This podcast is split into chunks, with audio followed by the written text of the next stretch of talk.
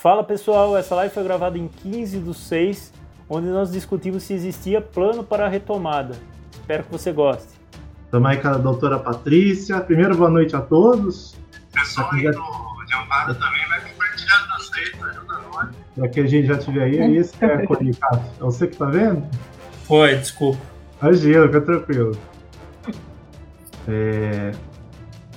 A gente tá com a Patrícia aí, para quem ainda não tá familiarizada com ela, que já tá praticamente no pessoal, né, Patrícia? É um pezinho, né? já ajudando bastante a gente aqui de Amparo, com postagens relevantes, compartilhando nos grupos, levando porrada de uns, de uns aí, né? Mas Faz recebendo parte. muito mais apoio do que levando porrada, né? Aí a gente está também fazendo a, essa, essa duplicação aí na postagem. A gente está pela página do Pessoal Amparo, pela página do Cássio. É, a gente fez uma ligação entre as duas páginas, então as duas estão transmitindo ao mesmo tempo. Cassião aí, que é, que é do pessoal de Pedreira. Enquanto isso, a gente vai. As apresentações oficiais a gente faz quando começar de fato, né? E vamos lá. Como que tá aí, Cássio? Tá... Você que tá de chefe de estúdio aqui? Aqui, é, tá parecendo que tem seis pessoas assistindo, só que não tá rodando tempo, tá, tá tudo normal aí, pessoal? A Gabi tá aqui, boa noite. Boa noite, Gabi. Eu acho que tá tudo, tudo normal aqui. Bom, gente, então como o Vini estava falando, né?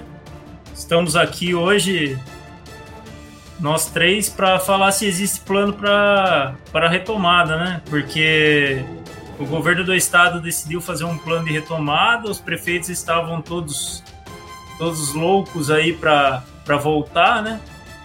Tudo no desespero para voltar, para acenar para os empresários e que estavam fazendo alguma coisa para para ajudar, né? E, e aí a gente tem essa, essa retomada aí bem malucona, sem muito planejamento, que é exatamente o que a gente vai falar hoje, né? Sobre essa questão dessa, dessa retomada aí, se existe planejamento para ela ou não. Né, gente? Isso, eu tava Enfim. vendo aqui. Ah, pode falar. Eu não sei se está ah, não sei se está com algum atraso para a página do Pessoal Amparo. Se alguém tiver tendo algum problema, vá para a página do Cássio, tá, gente? Se quem está pelo Pessoal, se, se alguém está procurando alguma coisa, se tiver problema a página do Pessoal, vá para a página do Cássio. É, eu estou entrando aqui na página do Pessoal Amparo para ver aqui, vamos dar uma olhada. É, não, não iniciou a transmissão na página do Pessoal Amparo, não. Tá aparecendo aqui que planejou fazer uma transmissão, mas não entrou. Que estranho. A gente fez o procedimento tudo certo, né? Tá com atraso lá, então eu acho que deve tá, deve tá passando lá na página do pessoal Amparo também, então. Que eu entrei aqui, aqui não apareceu. E tá estranho tá aqui porque ele não tá, não tá rodando tempo. Tá escrito viver zero e não tá rodando tempo aqui, não sei porquê. No meu tá rodando tempo. Tá? Tá. Quatro minutos ah, e pouco. É, tá com tempo. É, é só pra mim que não tá rodando tempo, então. Adriele aí nos comentários, tá? A página do pessoal tá. Então tá, começou lá. Confirma aí, gente. Eu tô perdido aqui. Confirma que senão a gente vai tentar ver o que, que a gente fez de errado aqui, que eu a, achei que a gente tinha feito tudo certo. Ah, mas se tiver com atraso, tá tudo bem. Aí é coisa do, do aplicativo aí, meu. Tem que confirmar se começou a live. Que aqui não tá indo, não.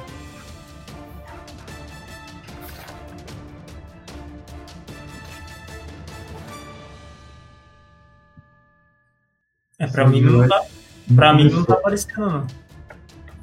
Pessoal, então quem tiver atento aí, compartilha a live do Cássio. Por favor, faça compartilhamento pela live do Cássio. E depois a gente vê. É, depois a gente vê o que, que aconteceu, porque não sei o que, que tá. A gente tentou fazer aqui. Eu nunca tinha feito, né? Foi até o Vini que explicou para mim, mas é, Pelo não visto, consegui.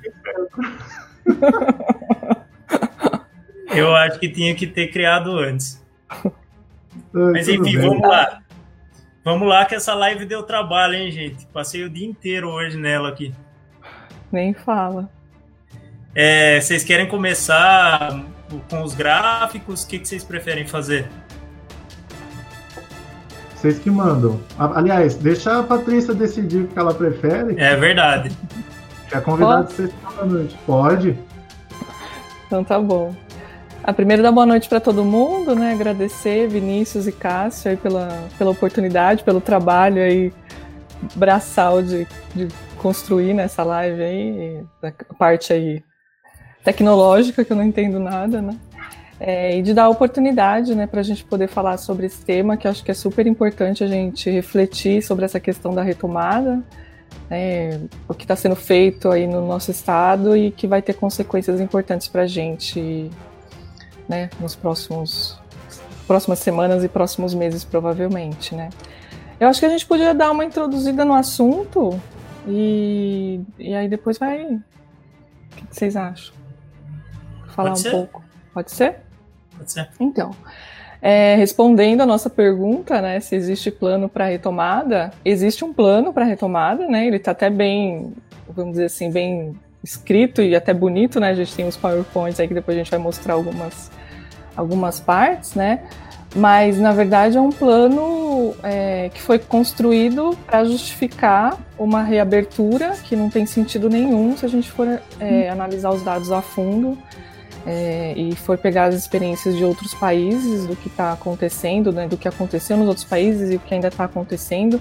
A gente tem várias experiências de países que já passaram por uma primeira onda e que estão tentando reabrir e fazendo tudo muito certinho, né, seguindo ali a cartilha da OMS com as recomendações que a gente precisa ter para para pensar em retomada e mesmo assim estão tendo problemas, muitas vezes tem que voltar atrás em algumas medidas porque é, essa pandemia e esse vírus é bastante desafiador para a gente, né, em vários sentidos, tanto na questão de transmissão quanto na própria doença, né, sempre está aparecendo alguma coisa nova que esse vírus causa e que a gente se surpreende, inclusive para abordá-lo é, clinicamente, né, para tratar, é, e como controlar a transmissão tem sido um desafio. E então, analisando bem, né, e hoje eu tive a oportunidade de fazer isso até um pouco mais a fundo, até mesmo para a gente discutir hoje, né? E a gente vê, inclusive, algumas é, manipulações, acho que, de indicadores para levar a gente ao erro quando a gente olha de uma forma mais superficial para o plano. Então, acho que é bem complicado isso e, e acho que demonstra bem é, a intenção mesmo de justificar uma reabertura no momento que ela é totalmente impensável. Né? Exatamente. É, É. o- Pode falar, Vini, Ah. desculpa. Primeiro você, Carlos, por favor. É, então, o, o que eu ia comentar é, é que não tem é, basicamente o que, que a Paty falou aí, né? É, a gente teve 30 dias aí para a gente se preparar frente ao que o resto do mundo enfrentou e a gente não se, se preparou o suficiente. É, e além da gente não ter se preparado o suficiente, né? A gente está numa situação agora que que não chegou o pico do contágio. A gente está nessa, nessa situação que a gente continua na curva de crescimento, que não teria sentido nenhum ter essa reabertura, fazer essa reabertura agora.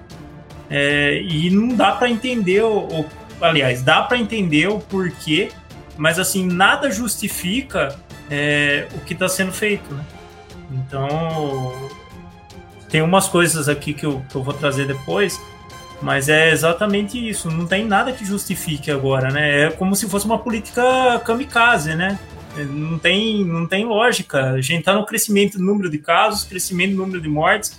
A gente mantém estável aí a quantidade de, é, em quase 30 mil casos por dia, 30 mil casos por dia, a quantidade de mortes também estava aí mais ou menos em mil mortes por dia, mil e poucas mortes por dia, e você vai fazer um, um, uma reabertura bem nesse momento, não tem, não tem sentido.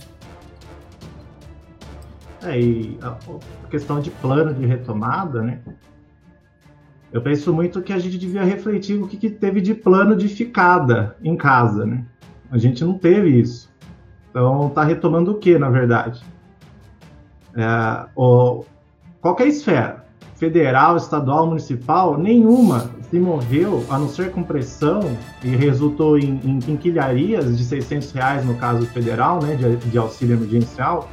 Nenhuma dessas três esferas, pelo menos aqui na perspectiva de Amparo, acredito que também na perspectiva de Pedreira, nenhuma dessas priorizou a questão do ficar em casa, que é, acho que a Patrícia vai desenvolver melhor aí durante a live, que é a recomendação mais apropriada para conter o contágio, né, para conter o avanço dele de forma acelerada e ocasionar aí mais para frente o iminente colapso do Sistema Único de Saúde, né, que é o que está se apresentando aí no horizonte. A gente vai ver alguns alguns gráficos, né, e e assim não tivemos nem, nenhuma uh, durante o andar, né, desde o começo aqui no contexto da, da pandemia, a gente não teve nenhuma movimentação, agora falando mais precisamente de amparo, não teve movimentação de vereador, da prefeitura. A gente vê os caras, no caso da prefeitura, gastando dinheiro para higienizar a, a, a, cidade, né, jogando, sei lá, que, quais produtos. Aí a Patrícia pode falar mais para frente da eficiência disso, né? E, enfim, a gente vai, vai começar a, a aprofundar na, nessas questões que a gente vai ver que não, que não existe de fato plano de retomada nenhuma, que é só um lavar mais de mãos da, de, dos poderes públicos, né, jogando a culpa na população. É, uma coisa que eu queria trazer, assim, que eu estava lendo hoje, né, é, em Wuhan, lá na, na China, quando eles, eles decretaram lockdown no final de janeiro, dia 23, se não me engano, de janeiro. E eles foram ter o pico da, da doença no final de fevereiro. Né?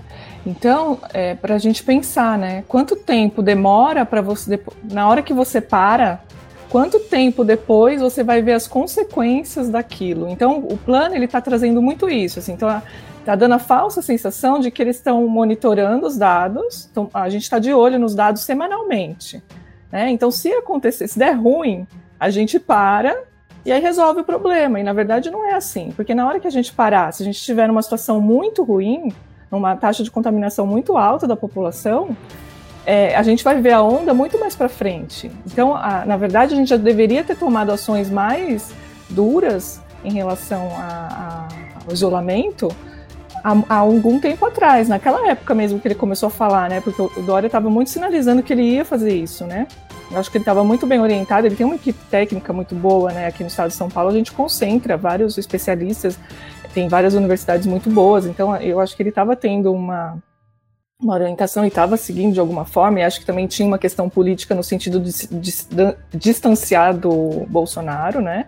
Também de fazer um contraponto com o Bolsonaro, então acho que juntou as duas coisas, e ele estava seguindo num caminho razoável, ele decretou a quarentena num momento é, oportuno mas é, não conseguiu manter isso, né? E aí acho que a taxa de popularidade dele começou a cair, teve várias situações que ele é, reavaliou e tomou essa decisão de, de fazer esse plano, né? E aí passa essa sensação de que, olha, estamos pensando, estamos planejando, estamos fazendo um plano, então fiquem tranquilos, mas na verdade o plano é, é ele não, não, se, não se baseia no que a gente tem é, de evidência e de experiência dos outros países. Né? Em nenhum lugar né, a gente viu, é, na, na, situação que a gente está e no tempo de, de pandemia que a gente está, né, quantos dias aí a gente está? A maior parte dos países, a partir de 50 dias, começaram a ter desaceleração.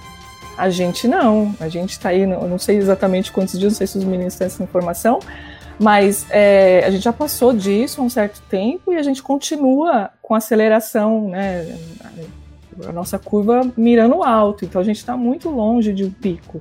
E quando a gente realmente resolver parar, porque em algum momento, quando a situação estiver ruim, aí vai ter que parar de alguma forma, né? A gente ainda vai ter um longo tempo até realmente chegar no pico e realmente conseguir pensar em desacelerar, né? Como assim, acho que a imagem é bem assim do Titanic indo pro, pro, pro iceberg, né? Porque aí você, da hora que viu, já não deu mais tempo, né, de, de virar. Então a gente tinha que estar tá vendo isso muito antes e tomando as, as atitudes no sentido de, de desviar disso, né? É, há algum tempo atrás a gente não está fazendo, muito pelo contrário, né? A gente vê as cenas assustadoras de fila para entrar no shopping, é, a 25 de março em São Paulo, como se fosse um Natal, né? As pessoas. Né, e aí põe a máscara e tem a falsa sensação também de que eu pus a máscara e, e uso álcool gel na minha mão, tá tudo resolvido, não vou me contaminar, né? É, eu, eu não recordo é, exatamente, mas a gente já passou dos 100 dias, né? E o que dá pra gente enxergar, até quando você comentou do, de Wuhan e tal, o que a gente consegue enxergar é que quando teve um, um, real isolamento de verdade, principalmente quando teve o lockdown, a gente tem o exemplo aí da Nova Zelândia, que, que foi um, um 70 e alguns dias de, de, isolamento, a própria China também foi 70 e alguma, alguma coisa. Com esse isolamento de verdade mesmo, funcionou, a curva desceu. Agora, aqui no Brasil, a Itália já estava retomando as atividades, o isolamento no Brasil, quando estava ainda na quarentena, sem essa retomada, era menor do que na Itália retomando as atividades. É a coisa mais absurda que existe no mundo. Então, é, é, tem é, toda essa questão de qual foi. O, o Vini levantou muito bem essa bola. Qual foi o isolamento que a gente fez de verdade? Porque essa quarentena, mais ou menos aí, porque o, o Dória é, muita gente elogiou ele no começo. A gente, como a própria Paty comentou agora, que, que o Dória teve uma equipe técnica orientando ele, mas se ele tivesse feito algumas medidas mais fortes, por exemplo, igual a Nova Zelândia fez, questão lockdown, a China, é, hoje a gente estaria numa situação diferente. É, você faz uma medida, mas só que ela é mais ou menos, ela não é uma medida que é efetiva de verdade. Então tudo isso influencia, né? E qual foi? E teve o um problema também, né, do, do governo federal falando totalmente o contrário, né? Então, a partir do momento que você tem uma autoridade, que é o presidente da República, que, por pior que ele seja, ele é uma autoridade, muita gente ouve, sabe que ele fez alguma coisa errada, mas ouve o que ele está fazendo, fica essa bagunça que a gente viveu aí. A gente fica nesse meio desse jogo de empurra-empurra. É, a gente só entra né, nesse cenário de. Uh, a, a, gente vê que a, o isolamento não foi, não, não foi suficiente, não só pela campanha né, de ficar em casa, mas de que a, é, o poder público não, não deu o sustento né, para as pessoas fazerem isso. Eu acho que é, isso é a questão principal da, da falta de planejamento, porque uh, a gente já vê que a escolha que eles fazem é, para salvar as pessoas, eles, eles veem a, a, questão de, de cor, de classe social, né? Tem muito isso, porque eu lembro muito. É, é emblemática aquela frase do Paulo Guedes, naquela reunião ministerial desastrosa, de que não, não vai dar retorno salvar pequeno comerciante e, e a população mais, mais necessitada, sendo que quem vai dar retorno para eles são os, os grandes, né, as grandes empresas. E já trazendo de encontro com o que você está falando, eu, eu dei uma pesquisada hoje em cima disso.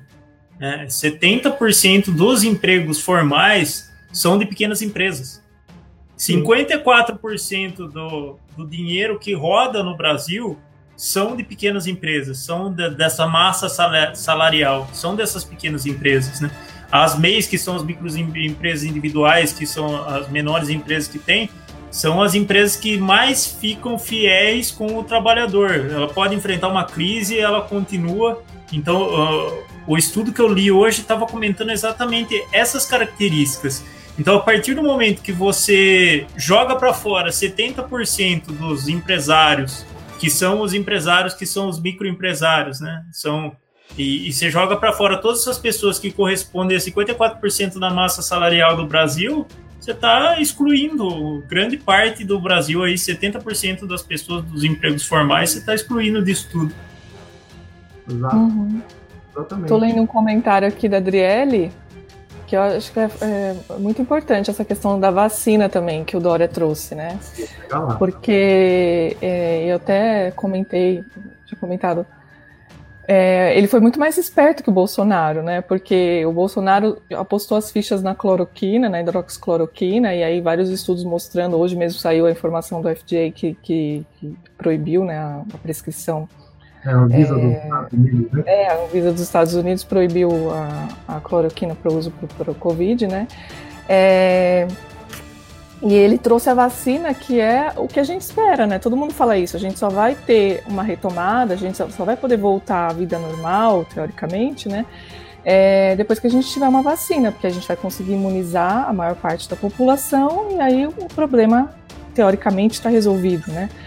É, e aí ele traz isso, né? Que ele fez uma parceria com o laboratório e tal, mas essa vacina ainda está em pesquisa, a gente não tem nenhuma vacina ainda totalmente aprovada para se, começar a produzir agora, né? Então, até você conseguir realmente fazer os testes, ver que não tem nenhum risco maior, que ela realmente tem alguma eficácia importante, que vai causar essa, essa imunidade, né? Vai trazer imunidade você produzir ela em larga escala, aplicar na população, então isso vai levar um tempo, né? Com sorte, aí vamos dizer um ano, tal, né? Quem sabe um pouco menos.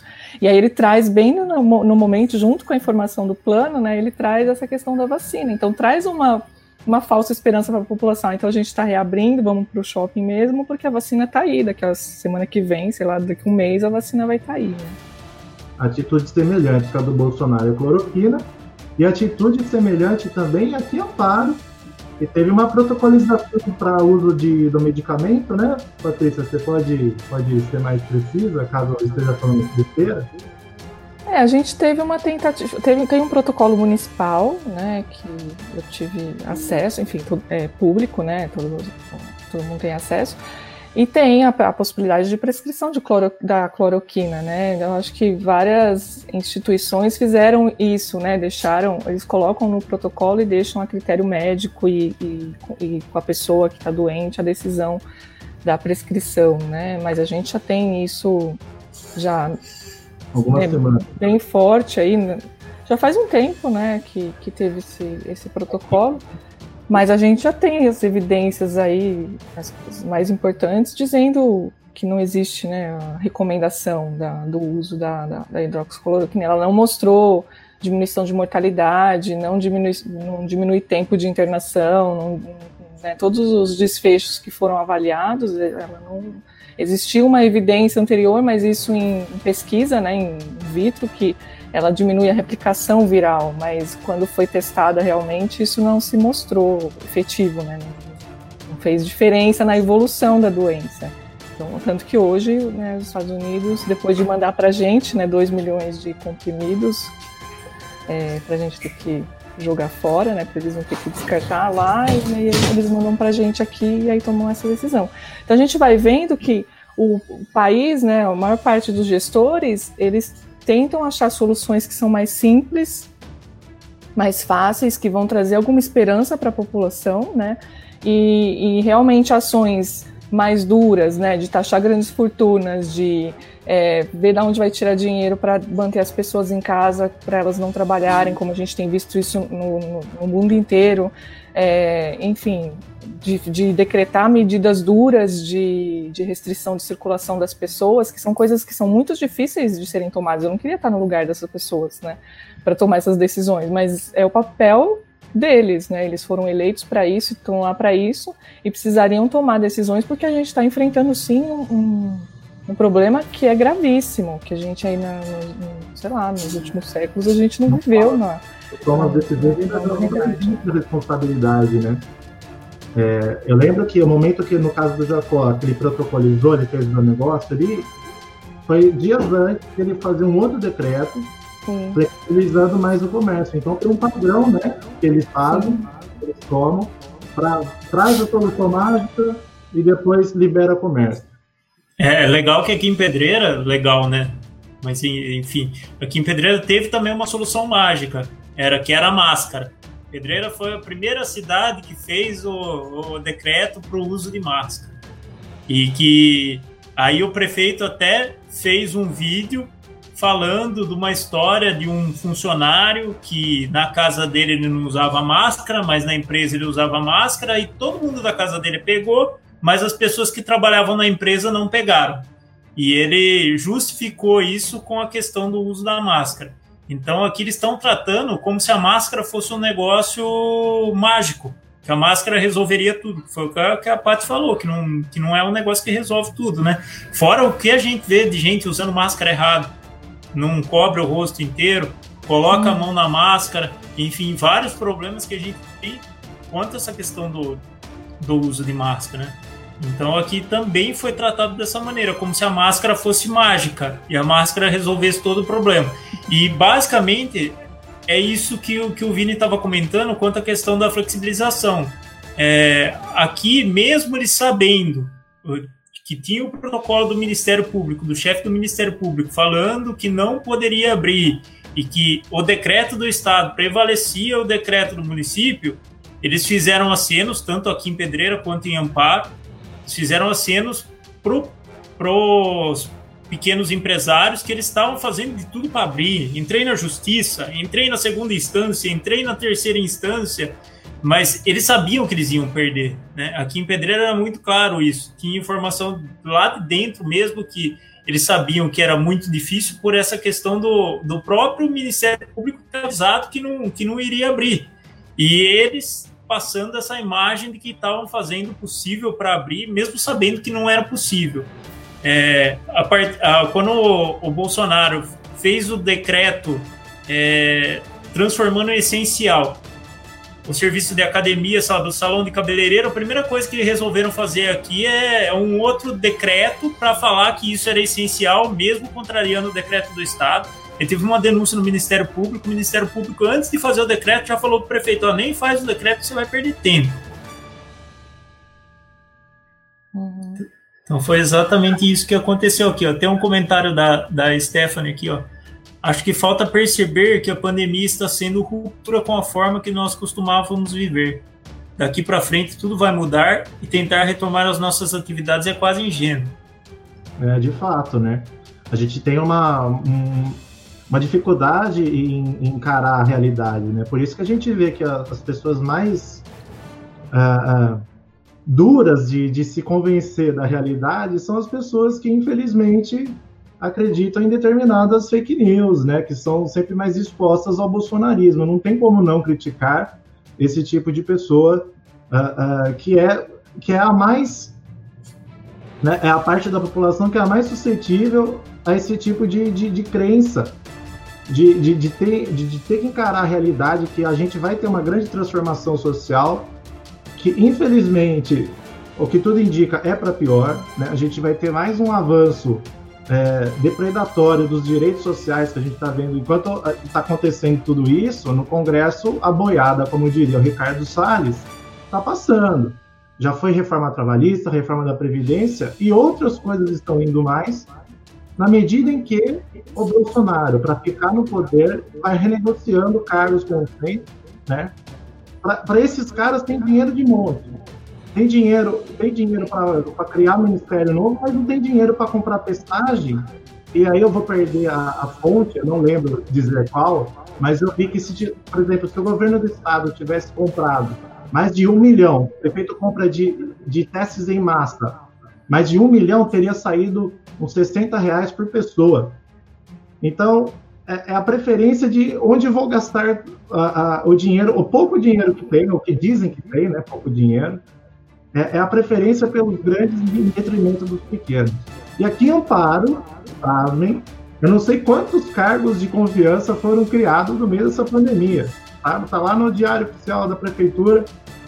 Assim, é impressionante para para fazer acordo político, mesquinharia, os caras não, não colocam a pandemia no meio das coisas, né? Não colocam a pandemia, aliás, na frente de, qualquer decisão envolvendo dinheiro público.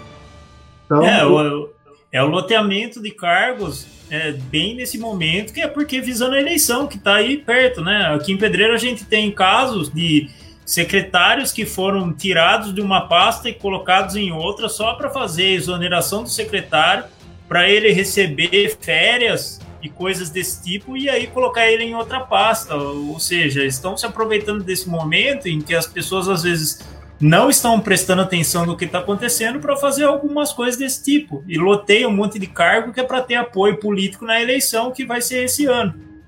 Ó, comentário da, da Bárbara Souza aí, o, o Cássio, dá uma olhada para ver se você postar aí, ó. Serra Negra é um absurdo. Esse final de semana lotado. Para quem viu as fotos, realmente é, é, parece uma piada. Ainda tinha uma placa, um banner grandão ali na, acho que na, na grade do, do Coreto, uh, dizendo que a use máscara, proibido estacionar bicicletas por, é, motocicletas por lá. Aí tudo cheio, lotado, cheio de motoqueiro de, de fora aí, né? É, é ridículo. Estão tirando sarro da gente. É, tá complicado, né, gente? Eu queria falar essa questão do teste e trazer um pouquinho a questão dos critérios da OMS para reabertura, né? Então a gente tem. E aí eu tava aqui um pouquinho antes de entrar, tava mexendo algumas coisas aqui, eu vi uma notícia de alguns dias atrás falando que o governo tem dois dos critérios da OMS. A OMS traz seis critérios para você pensar em retomada. E aí, um dos critérios que eles colocam que cumpre é a questão da testagem. E aí eu fiquei pensando, de onde eles tiraram essa informação, né? Porque o critério é assim, detectar e tratar novos casos, né? Então eles acham que eles estão fazendo isso. Para você detectar e tratar novos casos, primeiro que você teria que é, testar todos os sintomáticos. A gente está longe de fazer isso. É, tem uma nova determinação do governo do estado que começou hoje, né, ampliou o, o público-alvo para a realização de testes, que incluiu basicamente algumas categorias profissionais, como é, profissional de limpeza, limpeza pública, transporte público, sistema funerário, é, pessoas que têm comorbidades, então tem alguma doença, algum fator de risco, né, hipertensão, diabetes, gestante de alto risco, população de, com vulnerabilidade social, instituições fechadas, enfim, eles ampliaram aí a realização dos testes a partir de hoje. Só que está muito longe do, do, que é o recomendado. O recomendado é todo mundo que tem sintoma fazer teste. Então a gente não está nisso. Né? Só em Amparo deve ter, eu não vi o número hoje, deve ter em torno de uns umas 300 pessoas que estão classificadas com síndrome gripal, que tem sintomas, e que não fizeram teste, porque não, não foram incluídas em nenhum desses critérios para realizar o teste. Então, 300 pessoas, se a gente fizesse o teste em todas elas, provavelmente uma boa parte delas teria um diagnóstico. E além disso, você teria que rastrear todos os contatos dessas pessoas e realizar o teste, independente se elas têm sintomas ou não. Aqui a gente faz para profissional de saúde e segurança você rastreia os contatos sintomáticos. Se tem sintomas, se a pessoa não tem sintoma, por exemplo, se eu estou doente e a minha filha não está com sintoma, não vai fazer o exame nela, né? Então, assim, é, é um protocolo de testagem que está muito longe do que é o recomendado. E aí eles consideram isso como um dos critérios, que a gente está cumprindo um dos critérios da OMS, então já não está. O outro, medidas de prevenção em locais de trabalho. Né? Se a gente for pegar as empresas aqui em Amparo, a gente tem visto que vários casos têm acontecido em grandes empresas aqui, né? E, e isso está acontecendo. Então, será que os locais de trabalho realmente estão tomando uma que é bem difícil, né? Se você tem uma área fechada com pessoas que estão próximas trabalhando, por mais que elas estejam de máscara, é, você evitar a contaminação é difícil, né? Então você já está assumindo um risco de que ali provavelmente você vai ter uma contaminação maior, né? Eu estava vendo acho que foi na Coreia, que eles estavam reabrindo e aí eles começaram a ver casos, então eles monitoram, eles perceberam que estava aumentando casos em alojamentos que eles têm lá de trabalho, alguma coisa assim. Aí eles fecharam tudo de novo e foram reformar os locais que eles viram que estavam tendo a, a, transmissão. Então isso é monitorar.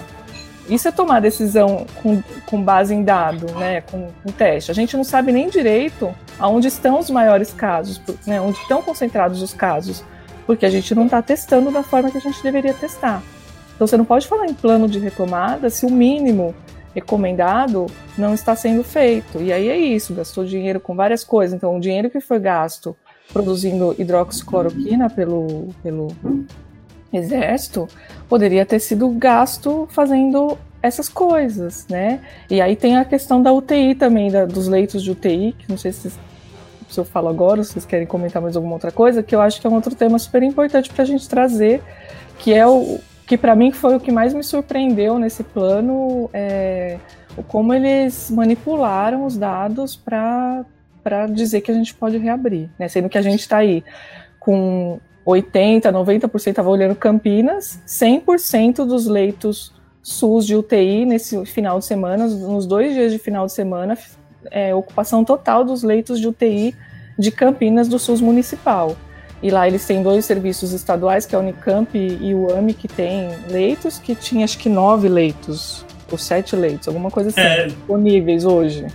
É, eu, eu, trouxe até tem, até tem esses números aqui. Se você quiser, até coloco na tela. Deixa eu ver se eu acho aqui só. Deixa eu achar aqui Campinas, Campinas. Onde que eu coloquei isso aqui? Achei, Campinas.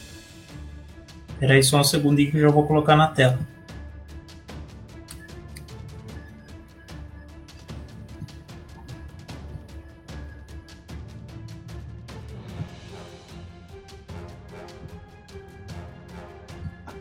É, página do Globo dizendo que flexibilização de São Paulo pode causar mais de 10.300 mortes. É, eu não, eu, ó, eu não, não tô vendo vocês, está aparecendo na tela aí? Não, na minha não. Não? Então, sei lá, não vai dar certo, então. Eu acho. Ah, não, é porque eu não partilhei. Calma aí, gente. É, eu tô aprendendo. Desculpa, viu? que importa é isso, tá disponível a aprender, né? Já o nosso Aê, achei! Manda aí, Cação. Aê, agora foi. Aí, agora foi. Ah, show de bola, hein?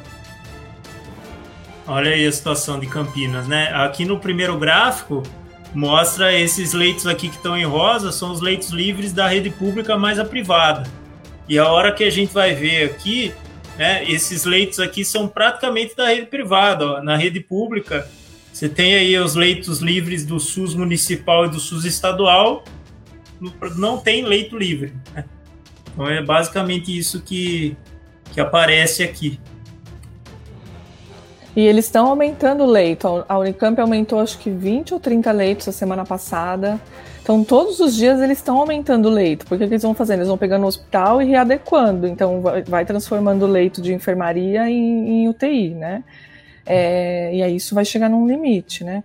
Mas eles têm aumentado e mesmo assim está ocupando. Então aumenta 20 leitos hoje, amanhã está praticamente todos ocupados. E aí, para a gente ver qual a aceleração né, da, da, da doença, como que está acontecendo, né? Você vai ampliando o leito e você vai chegar numa hora que você não tem mais a, a capacidade, né? E aí a importância dos hospitais de campanha porque é justamente isso. A gente poderia ter feito isso há um tempo e já ter esses hospitais prontos, e eles ficariam ociosos, lógico, por um tempo, e o ideal é até que ficassem mesmo, mas se você precisar, por algum motivo, de, de ter um descontrole, você tem um leito disponível, né? Aí você fazer isso ao longo do tempo, né, enquanto as coisas estão acontecendo, fica muito mais difícil, né? Porque vai chegar um limite, inclusive de profissionais, né? Porque para trabalhar numa UTI não é qualquer profissional que tem a, capacidade técnica para isso. Né? Você estava falando da testagem, eu lembrei de um caso de uma pessoa que eu conheço aqui em Pedreira, que a família inteira pegou Covid. É, a maioria da família foi assintomática ou teve sintomas leves. E a pessoa que teve maior parte dos sintomas, que ficou pior, ela deu negativo no primeiro teste rápido e não queriam fazer o PCR nela porque tinha dado negativo no rápido. E tá, essa pessoa tava ficando muito ruim. Ela teve que ir para Amparo, aí para a cidade de vocês. Aí ela fez o teste e aí que ela que deu negativo, deu positivo no teste e voltou e foi internada aqui em Pedreira. E a gente tem três casos aqui em Pedreira pelo menos que não queriam testar, mais ou menos parecidos. Um é, fez assinar o termo de isolamento, a pessoa estava indo todo dia no hospital. Aí depois que a pessoa se expôs na rede social, que eles marcaram para fazer o teste. Então a gente vê como que tem essa característica de, de você querer subnotificar também, porque é uma característica assim, se você tem a pessoa está indo todo dia no hospital, que ela está mal, eu, eu, a, a Paty vai poder explicar um pouco melhor isso, mas assim, se ela está indo todo dia no hospital e ela não está bem todo dia, no mínimo tem que fazer um teste nela para saber o que está acontecendo, né? Então é muito estranho isso. Ó, sobre É, isso. Cássio, tem a grande, a grande questão. Desculpa, Paty. Aí você pode. Só para complementar, tem uma pergunta interessante do Josmair Paiva aqui nos comentários, falando sobre Jaguariúna ter nove óbitos por Covid no portal de transparência, mas a prefeitura noticia cinco. Então, o que, que acontece para ter esse desencontro de informações aí? Que o Cássio estava falando sobre unificação. Quais são os interesses, Patrícia, você sugeriria para gente? Então, acho que é, é difícil dizer isso, né? Porque quando a gente fala em, em subnotificação, na verdade a gente está pensando em testes que não são realizados, né? Como o Cássio trouxe de exemplo. Então, é, o que, que acontece, né? Tanto os serviços públicos quanto os privados, eles estão seguindo as recomendações que vêm do Ministério da Saúde ou do governo do Estado, né? Então, a gente está ampliando os testes de acordo com esses protocolos. E, e por que isso também? Porque existe, inclusive, um receio da gente não conseguir ter testes. Porque o ideal é que a gente faça o teste, que é o PCR, que é o teste que acha o vírus, aquele do SWAB, que colhe o material das vias aéreas. Esse teste ele tem que ser feito, o ideal até cinco dias de sintomas. Dá para colher até sete, mas o ideal até cinco, porque depois disso você já tem uma diminuição da carga viral na, na via aérea. É, e como a, os protocolos recomenda você colher, o, você colher o exame quando você interna a pessoa, quando ela complica, geralmente ela complica depois de sete dias, de, sete, dez dias de, de, doença, de evolução de doença, que ela vai complicar. E aí você já não tem mais a possibilidade de fazer o PCR e você faz o teste rápido. E o teste rápido ele é, ele é ruim.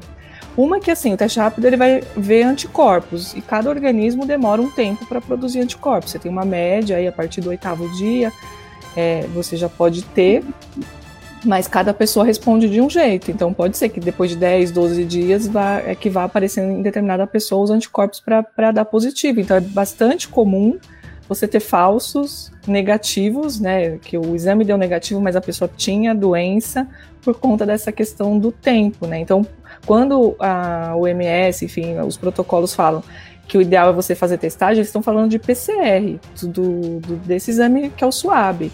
E que esse a gente tem uma restrição de número. O teste rápido a gente tem aí de monte né, no, no mercado. Mas o SWAB a gente não tem. Né? Então a gente fica, inclusive, com, com receio de aumentar a realização dos exames e depois você não ter exame para fazer em quem realmente precisa fazer. Né? Então é uma decisão que é difícil, porque a gente tem uma limitação. É, inclusive, quem tem dinheiro para comprar, serviços que tem dinheiro para comprar, nem sempre acham, né? Então, é um, tem uma restrição, inclusive, de, de insumo para fazer isso, né? Então, é, é, difícil. Então, nesse caso que o Cássio trouxe, o serviço seguiu o, o protocolo, né? E aí, quando a pessoa realmente foi identificada que tinha uma gravidade para internar, e você realiza o exame. Infelizmente, é assim que a gente está lidando com a doença aqui. Né, a gente, o, o Atila falou numa live basicamente isso, que a, a gente tá com uma vela e que essa vela a gente tá tentando achar no meio de uma escuridão profunda, a gente tá tentando achar o caminho, qual caminho seguir. E na verdade, o certo era a gente ter uma lanterna, é, acender uma luz, que era para a gente poder identificar essas pessoas com sintoma gripal, que nem a Paty falou, é, fazer o traçado dessa pessoa, ver todas as pessoas que essa pessoa conviveu para conseguir descobrir. Então, quer dizer, de, dessa maneira que a gente está vivendo, não existe possibilidade nenhuma de retomada. Você não, você não sabe para qual caminho seguir, você não sabe qual é o caminho que o vírus está seguindo, né?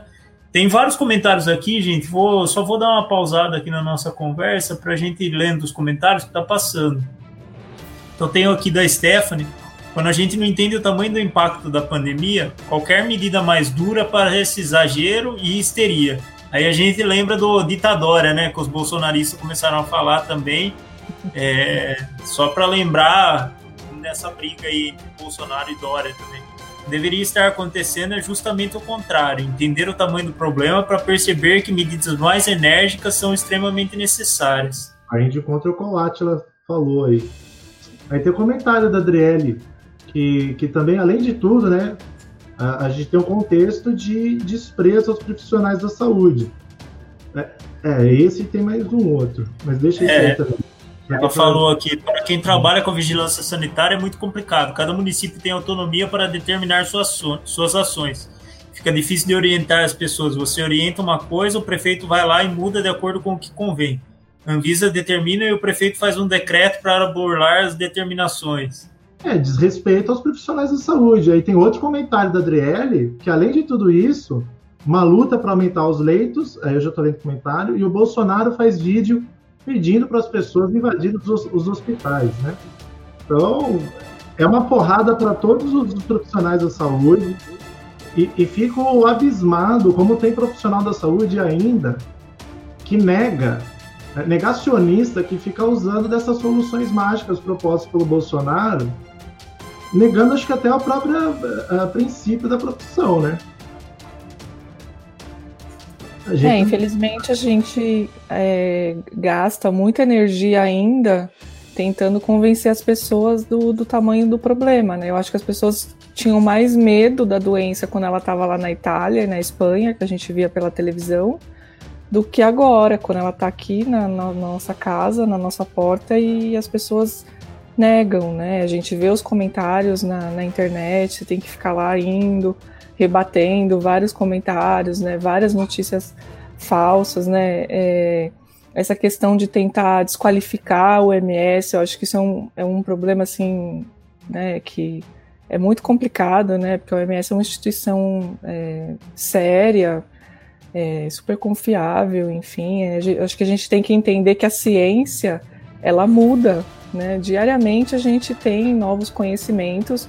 É uma doença extremamente recente e desafiadora que a gente ainda tem du várias dúvidas, né? E constantemente a gente tem novas informações. E isso não é desqualificar, né? Eu acho que a OMS está tá fazendo o papel dela, né? Se existe alguma sinalização, por exemplo, a história da hidroxicloroquina, quando saiu aquele estudo do Lancet, é, foi um choque para todo mundo, porque ele não mostrou nada muito novo, né? Ele, ele reforçou que, a, que não tinha recomendação, que não tinha efeito, mas o que chamou a atenção foi o, a complicação, o, o nível de complicação, né? O risco de, de complicação, de efeitos colaterais que deu em torno de 35% de aumento de risco, né, e foi muito acima do, de tudo que tinha sido visto. Então, acendeu um alerta. Então, se você tem uma sinalização nesse sentido, o que, que você tem que fazer?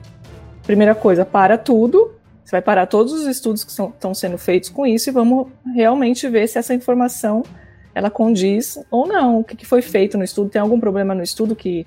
E aí eles foram ver que era uma, a empresa que, que levantou os dados, né, é, que que, enfim, não se sabe exatamente o que, que fez, mas. Era, é, eram quatro sócios, né? E, é, uma empresa duvidosa. É, e, aí e os o quarto, usaram quarto, esse banco de dados, que não era um banco de dados confiável, né? Isso. O quarto sócio era o dono da empresa que fez o levantamento de dados, e aí começou a vir muito questionamento de onde esses dados tinham surgido. Inclusive, os outros três sócios pegaram firme no quarto sócio, falando: você precisa mostrar de onde é que os dados vieram para a gente apresentar. Aí eles mesmos vieram e falaram: então vamos retirar os estudos, desculpa todo mundo aí, porque a gente não tem a confiabilidade dos dados. Sim. E aí a OMS voltou atrás e agora já retomaram alguns os estudos que, que existiam. Então isso vai acontecer, né? E pode ser que amanhã saia um, um mega estudo dizendo que, que tem efeito. Eu acho muito difícil, mas pode acontecer, né? E se, e se aparecer um, um estudo confiável dizendo isso ou qualquer outra coisa, a gente vai seguir, né? Mas a gente não pode desacreditar da ciência, ela está aí, né? É o que a gente tem, é uma, alguma luz que a gente tem para guiar a gente. Se a gente começar a desconfiar é, disso, é complicado. E aí você vê mesmo até profissionais de saúde, né, fazendo esse discurso de desqualificar a OMS, né? Teve a, a última fala da semana passada daquela pesquisadora que trouxe a questão dos assintomáticos, né? Eu acho que ela quis ser muito científica e trouxe, né, e para a comunidade, para as pessoas, é difícil de entender isso, né?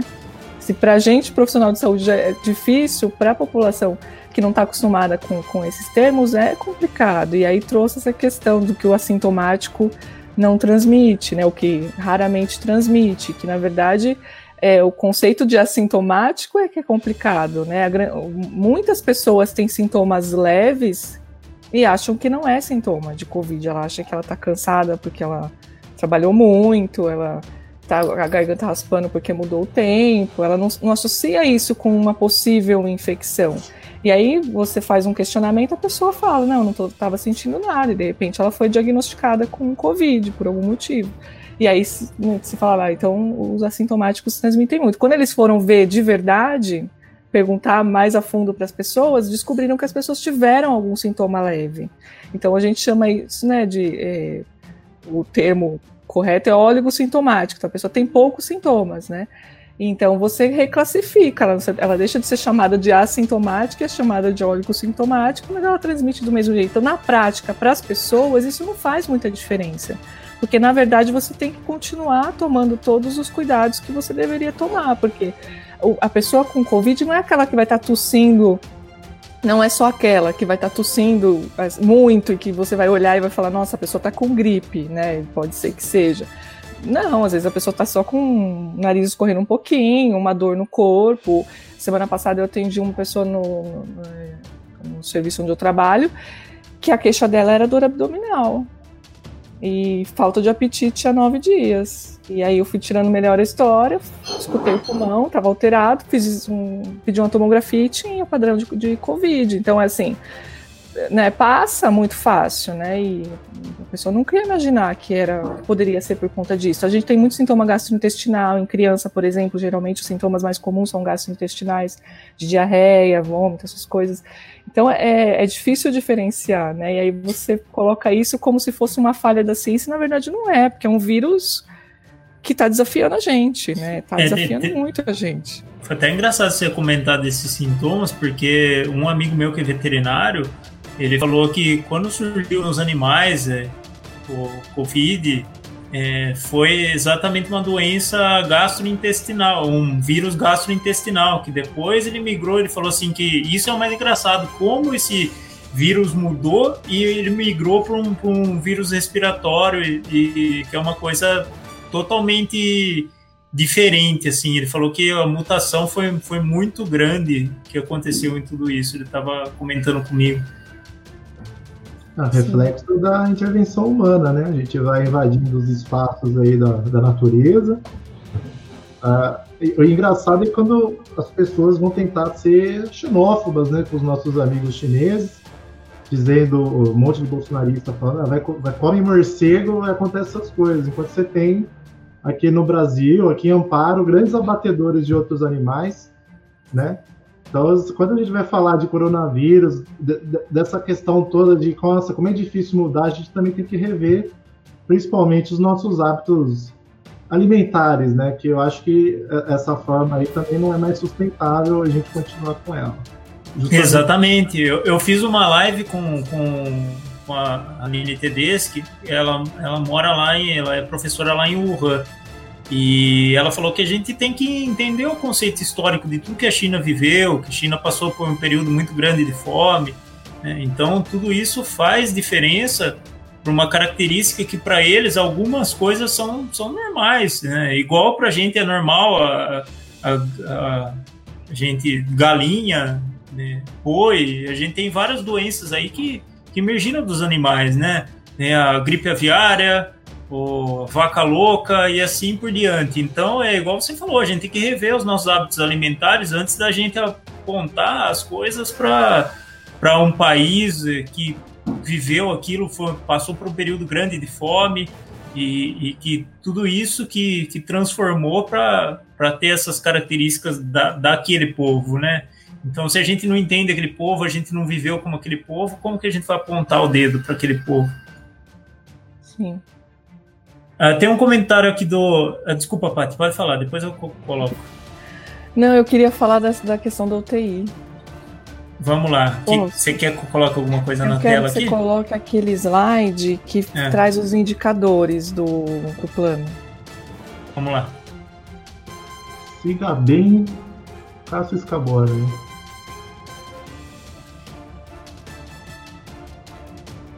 Achei aqui. Deixa eu colocar ele, só um segundinho.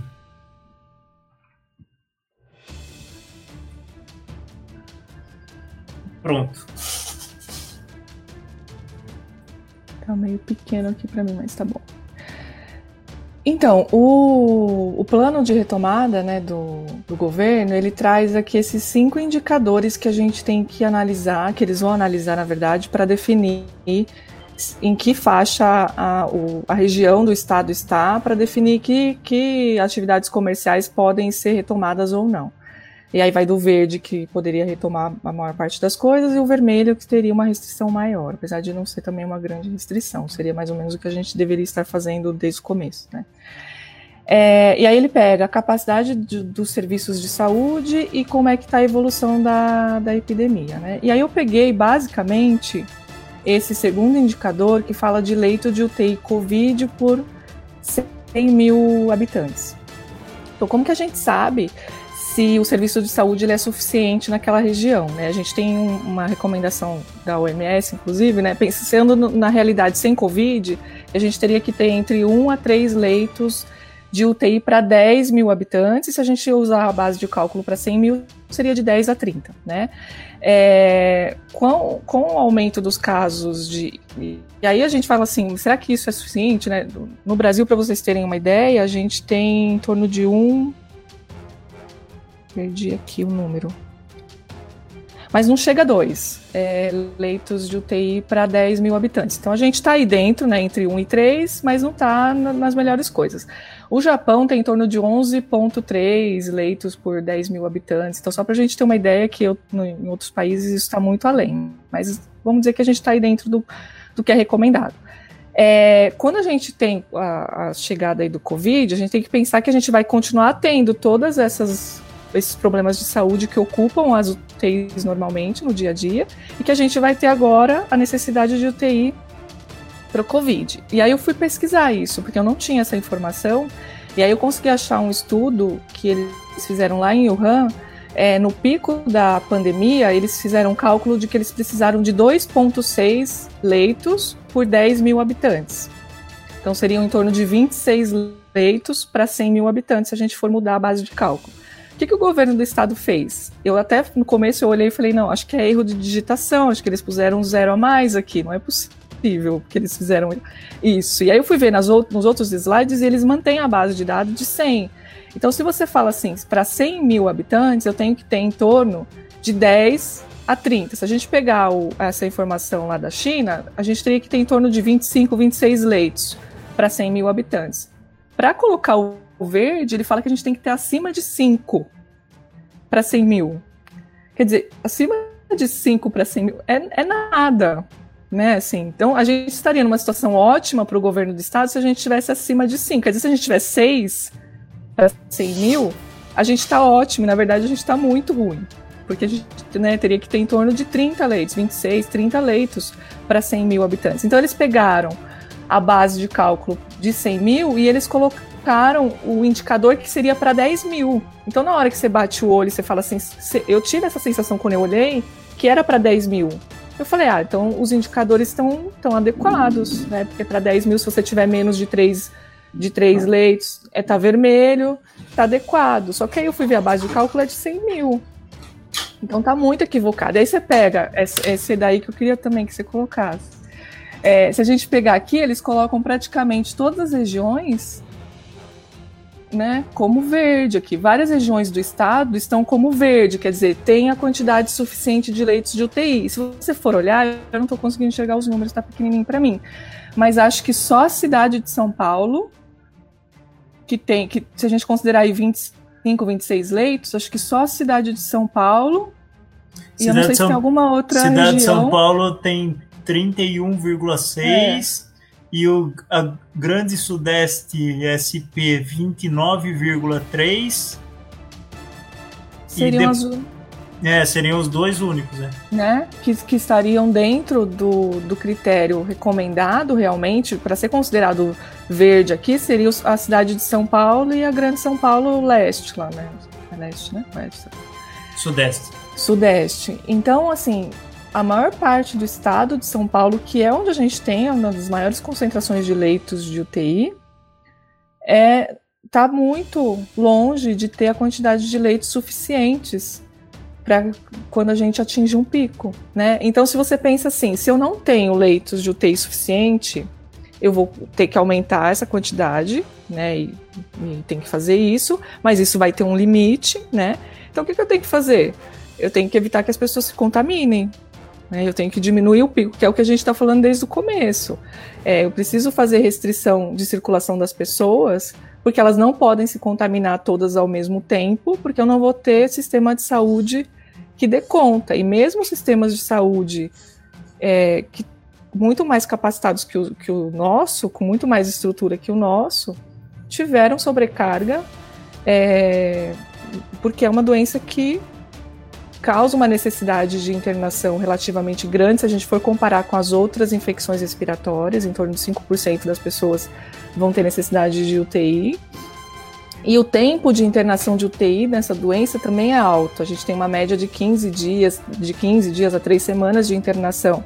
Então você fica com um leito ocupado, né, nas, nas outras infecções respiratórias tem em torno de 6 é, dias de internação, você tem mais que o dobro, às vezes até o triplo de tempo que essa pessoa vai ficar na UTI. Então você tem, né, esse, esse leito ele fica ocupado, então você não tem como por outras pessoas, enfim.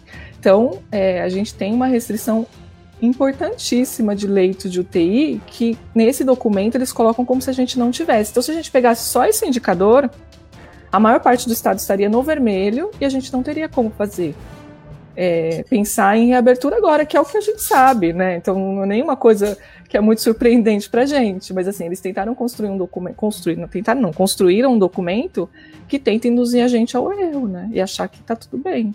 E a gente olhar só essa característica de leitos, é, a gente tá jogando a população lá pro abate mesmo, né? É basicamente o que eles estão fazendo, porque não tá tendo nada que controle e que, que faça isso e você olha só se tem leite suficiente ou não. É, não, não, tem lógica você trabalhar só com esse dado só. Né?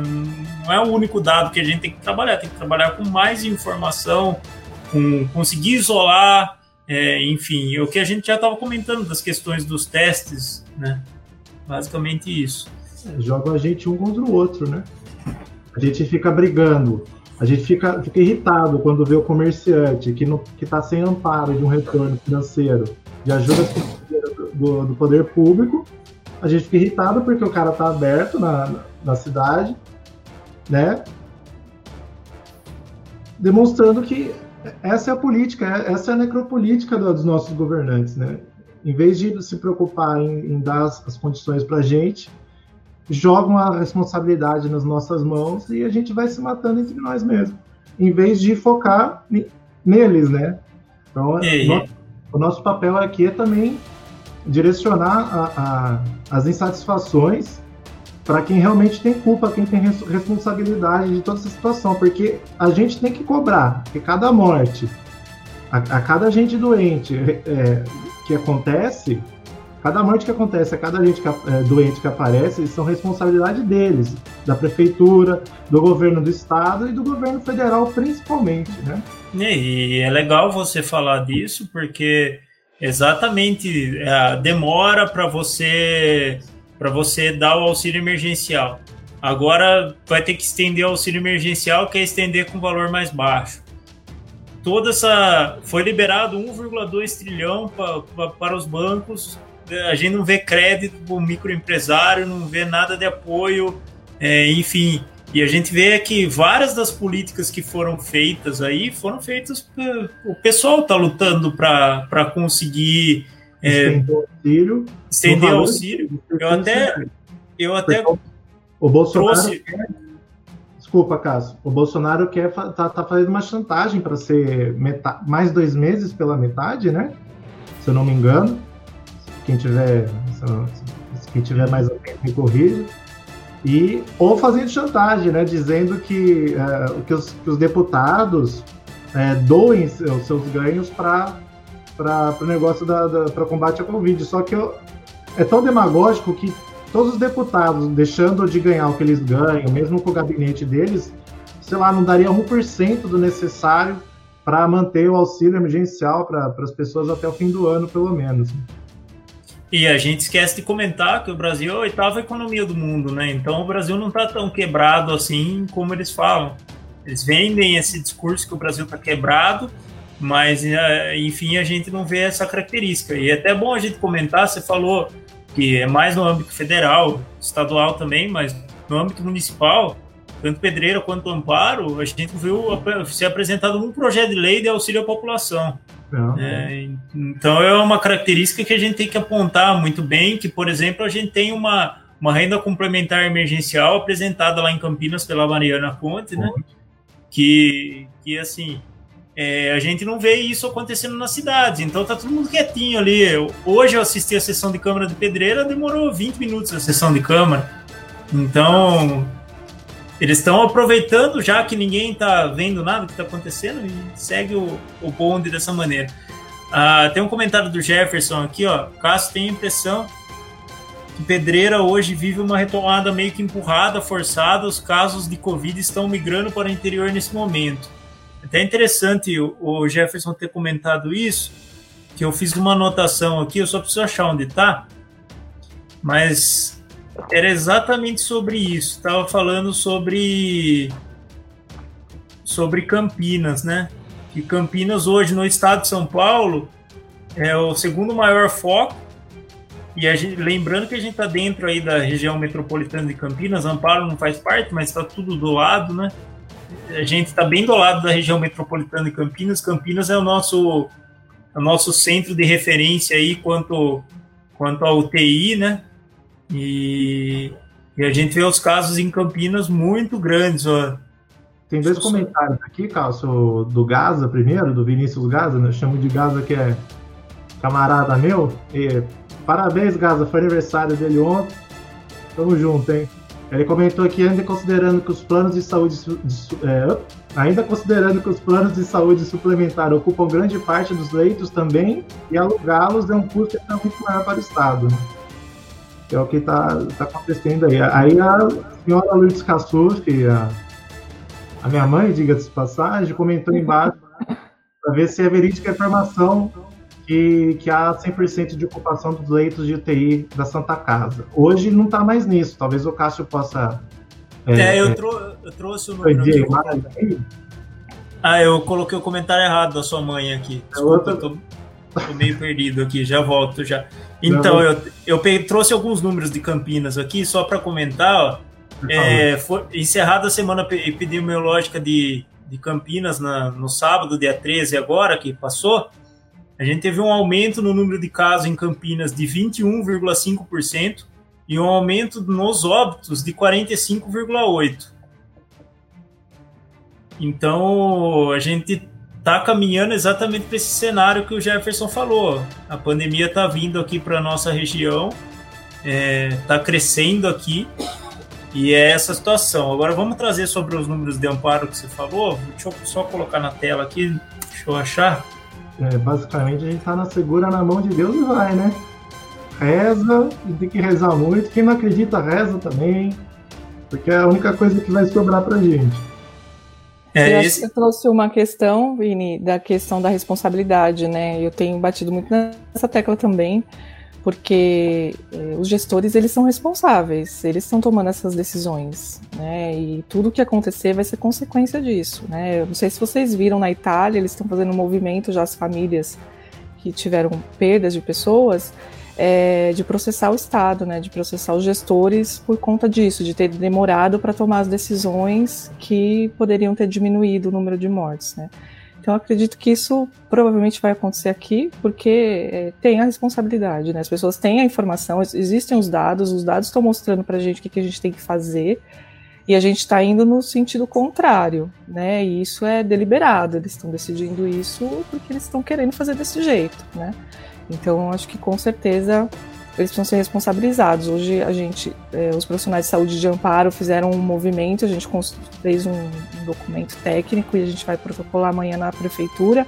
É, pedindo um posicionamento. A gente coloca isso, a gente traz as informações de amparo é, e que precisa ser tomada alguma decisão no sentido contrário, porque senão mortes vão acontecer e eles vão ter que ser responsabilizados por isso.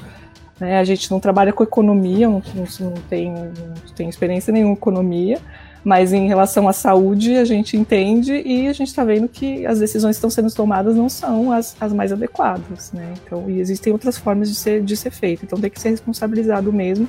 E acho que a população no geral precisa acordar, deixar de achar que isso é um problema que, que não é um problema, na verdade, né? E cobrar que uh, o poder público faça com que as pessoas fiquem em casa com segurança. Né? A gente não tem que trabalhar nesse momento. A gente tem que ficar em casa, se cuidar. Algumas pessoas têm que trabalhar porque têm serviços essenciais, mas a boa parte da população não precisaria trabalhar e teria que ter condições é, financeiras, né, de algum suporte do Estado para fazer isso, né, para se proteger. E depois a gente retomar a economia. Quando a gente estiver com isso tudo controlado, a gente vai retomar a economia de alguma forma. Né? Não, Adriele comentou sobre isso agora. Um dos prefeitos da região da Lombardia foi preso por não determinar isolamento duas semanas antes, né? É, imagina se essa moda pega aqui na região, só na região daqui da Circuito das Águas. Ixi. Eu acho que eles tinham que estar se preocupando com isso, viu? É, podia ah, era, era essa a pergunta da, da Lourdes. Doutora Patrícia, é verídica a informação que 100% dos leitos da Santa Casa estão preenchidos? Então, vou colocar aqui, ó. Hoje a situação é de 78%. O número é de hoje, atualizado às 16h30, mas a semana passada estávamos com, com 100% da ocupação, né, Paty?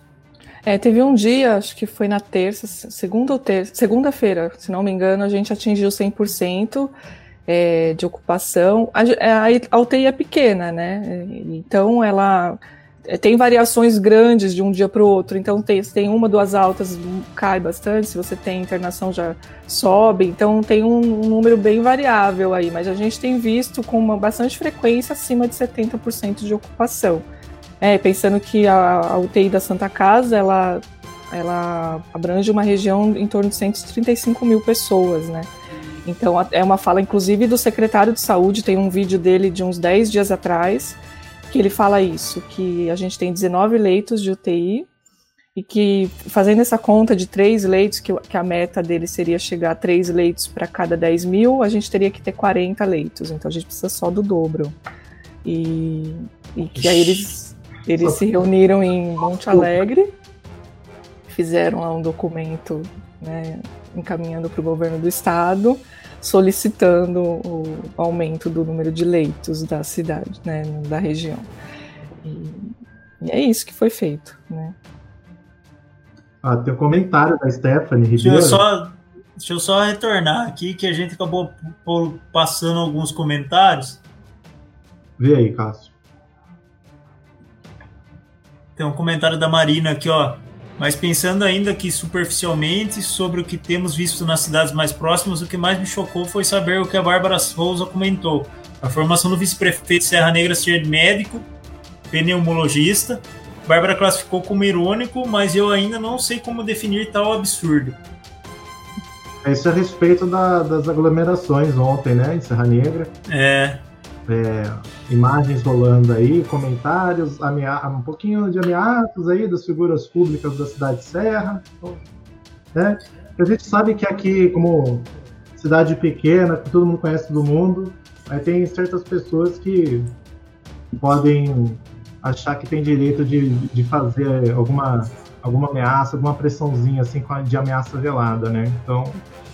Eu queria, eu queria fazer um comentário em cima desse comentário do Josmair, que ele falou que Jaguariúna tem nove óbitos no portal de transparência, mais cinco que a prefeitura noticia. Aqui em Pedreira, a gente tem um óbito no portal da transparência no dia 17 do 4. Consta que foi no hospital. O portal da transparência, ele está escrito lá no rodapé dele, assim, que é o óbito que ocorreu na cidade, que sai no portal da transparência. Eu fiz uma solicitação de informação na prefeitura, porque que isso daí, extraoficialmente, eles falaram o que aconteceu, que a pessoa morreu em outra cidade, era um morador da cidade, e que não era nem Covid, que depois foi feito o teste não era, e que foi colocado Covid no, na certidão de óbito, e que eles iam pedir para corrigir, e enfim, foi uma explicação meio estranha. Aí eu pedi uma, uma informação, via lei de acesso à informação, o que, que aconteceu, se realmente fosse essa história, para pedir para corrigir essa informação e explicar para a população por que, que não foi notificado para a população esse óbito. Porque estranho. Eu não, não sei. Tem alguma coisa disso, Paty? Você sabe que sobre questão de cidade, se a pessoa morreu em outra cidade, porque no portal da transparência está escrito que é a cidade onde a pessoa faleceu. É, o que tem, assim, os dados de mortalidade, eles demoram às vezes para ser computados, porque quando a pessoa é da cidade, mas morre em outra, outro lugar, às vezes você tem uma demora grande para você conseguir incluir esse dado como uma morte do município, né? Então, às vezes isso realmente acontece. Então, pode ser que seja isso que está dando divergência, mas isso é uma coisa relativamente comum. A gente, por exemplo, mortalidade infantil, quando você vai fazer análise, você consegue fazer no ano seguinte, porque até você conseguir trazer todas as informações né, de todas as das outras cidades do país, às vezes a pessoa pode morrer lá em, um lugar bem distante, então para você conseguir computar todos os dados, às vezes demora mesmo, porque sistema de informação também não é o nosso forte no país, né? No, no SUS no geral, essas, essas comunicações elas não são muito boas, então a gente tem demora assim de informação, então de repente pode ser isso. Até o comentário da Adriana. O empregador teria que oferecer o máximo de segurança recomendado para cogitar essa reabertura. Mas é difícil ouvir a verdade quando o presidente diz que está tudo bem. Até um comentário que queria fazer aqui. Em Pedreira teve a reabertura, as lojas turísticas aqui que o povo vai. É... E aí o... você tinha lá quatro horas, que era o horário, né, de acordo com o plano do, do governo estadual ficou aberto o dia inteiro, todas as lojas, aglomeração, pessoas sem máscara. Eles fizeram uma barreira sanitária que ficou três horas essa barreira sanitária, só para tirar foto, postar no site da prefeitura. Aí eles pararam com a barreira sanitária e ficou o resto do dia sem a barreira sanitária. Ou seja, fizeram a, pose ali, a propaganda de que estava tudo certo, tudo bonitinho, e na verdade o que estava acontecendo, não estavam respeitando a quantidade de, de pessoas que, que tinham que estar tá dentro do estabelecimento, as pessoas não estavam respeitando distância, não, não estavam é, usando máscara, enfim, todas as recomendações, nenhumas estavam sendo seguidas. É, mesma coisa aqui, aqui parece que fecharam um estabelecimento de, de barbearia, alguma coisa assim, que a, vai sempre quando, quando tem que cumprir a lei, vai sempre atingir quem mais precisa de, de trabalhar, né? É, enquanto a gente tem algumas uh, uh, médias, grandes empresas aqui na cidade que, que tem o fechar dos olhos da prefeitura em relação à vigilância, para outras, uh, para ficar bem na foto, falar que está cumprindo as recomendações, eles fecham barbearia de gente mais trabalhadora, né, de gente mais necessitada, e isso é amparo. Serra Negra Uh, nesse caso aí, ontem, uh, sobre aglomeração das pessoas, uh, bar servindo normalmente, teve, minutos depois de, de, fotos serem divulgadas no Facebook, teve a dispersão da GCM, né, dessas pessoas, né, do, da aglomeração. Né? Então, além de tudo, tem, tem que fazer pressão, faz a pressão para só com pressão eles fazem a, a, a, as recomendações, né? Obe obedecem as recomendações. Fica é por claro. isso que a gente quer conscientizar a população, né, gente? Porque é, acho que a gente vai fazer isso, né? A gente vai ter que cobrar, né? Aqui em Amparo também é bastante comum, né? A gente passar. Eu, eu vi bar esse final de semana aberto e as pessoas na cara, assim, né? nem, nem escondido, né? Ali onde tem aquela revendedora de bebidas ali, pessoal tudo ali na porta é, bebendo. Então, é muita coisa que está acontecendo. E aí, às vezes, a gente vê na rede social as pessoas põe a foto, e aí vem alguém e fala assim: ah, deixa, quem quiser sair, sai. Quem quiser ficar em casa, fica, né? E não é isso, gente. Isso é um problema que a gente precisa enfrentar coletivamente. Se tem uma parte da população na rua, ela tá pondo a quem tá em casa em risco, né? Porque se você tá fazendo o vírus circular e o vírus se manter no ambiente, porque é isso, a gente precisa eliminar o vírus de alguma forma, né? Ou diminuir ao máximo a transmissão dele. A gente só consegue isso com afastamento, né? Então essa coisa de que eu eu uso álcool gel, eu tô de máscara, eles estão limpando a cada não sei quanto tempo, né? Eu vi uma reportagem acho que semana passada, falando, era até uma, uma reportagem falando que tinha uma senhora cuspindo num livro na livraria que viram lá, enfim. E aí falaram assim que os organizadores do shopping que eles limpam as áreas mais contaminadas a cada três horas. Aí eu fiquei pensando, quantas pessoas durante três horas num shopping lotado põe a mão numa, sei lá, numa, no corrimão da escada rolante, por exemplo, né, no botão do elevador. Então, se você limpa a cada três horas, quantas pessoas não puseram a mão ali e não vão se contaminar? Então, assim, é impensável, não existe a possibilidade, não dá para abrir, né, esses tipos. Igreja, essa semana eu vi, né, final de semana eu vi igreja funcionando com as pessoas lá dentro. Então, assim, ambiente fechado, que você vai ficar um tempo ali, pessoas próximas, não, não tem como fazer isso agora. A gente tem que, que, isso, essa ficha tem que cair. Eu não sei como que a gente faz é, essa conscientização com as pessoas. Porque tá o aí, Brasil... a gente está falando, né? E, e não está é. rolando, né? Uh, eu vi uma pesquisa hoje que o relaxamento pode provocar 71% aumento das mortes. É, essa pesquisa foi feita por pesquisadores da USP e da, da FGV. E já dentro dessa questão dessa pesquisa também, eu ia trazer uma outra informação. Oi, desculpa, 10.300 mortes. Daria 10.300 mortes desses 71% aí. Uhum. E o Brasil foi o único país que promoveu a reabertura em meio ao crescimento do número de casos. É, uma, é, é inédito isso. Ninguém fez isso, né? E os Estados Unidos preveram e 125 mortes, 125 mil mortes no Brasil até agosto de, desse ano. Até eu trouxe uns gráficos aqui só para mostrar basicamente o que, que a Pat estava falando, que os outros países, né, eles eles só reabriram quando quando começou a cair o, os números de casos, né? Deixa eu voltar aqui. Ah, ah Cassius, tem que ser positivo, cara. Finalmente o Brasil será acima de todos, né? Bolsonaro está cumprindo parte da. da seria triste, né? Seria campanha, como né? se não fosse trágico, né? É, é, então. Então aqui, ó, a gente tem o Reino Unido, olha o número de casos caindo, a Espanha, número de casos caindo também, a China, né, que foi um exemplo que a gente comentou, a França. Só vou dar uma passadinha rápido para a gente ver. A Alemanha, a Coreia do Sul. Pode ver que a Coreia do Sul teve um aumentinho aqui agora no fim, né? Que eles estão tentando reabrir, né? Exatamente. A gente tem a Itália também. Todos eles chegaram lá. E a Nova Zelândia aqui, que é um caso de excelência que, que chegou a não ter tantos casos por dia. O máximo foi 150 e já caiu e agora eles estão retomando tudo. Então era, era isso. Deixa eu voltar aqui. Tem uma pergunta aqui da Lourdes que fala da.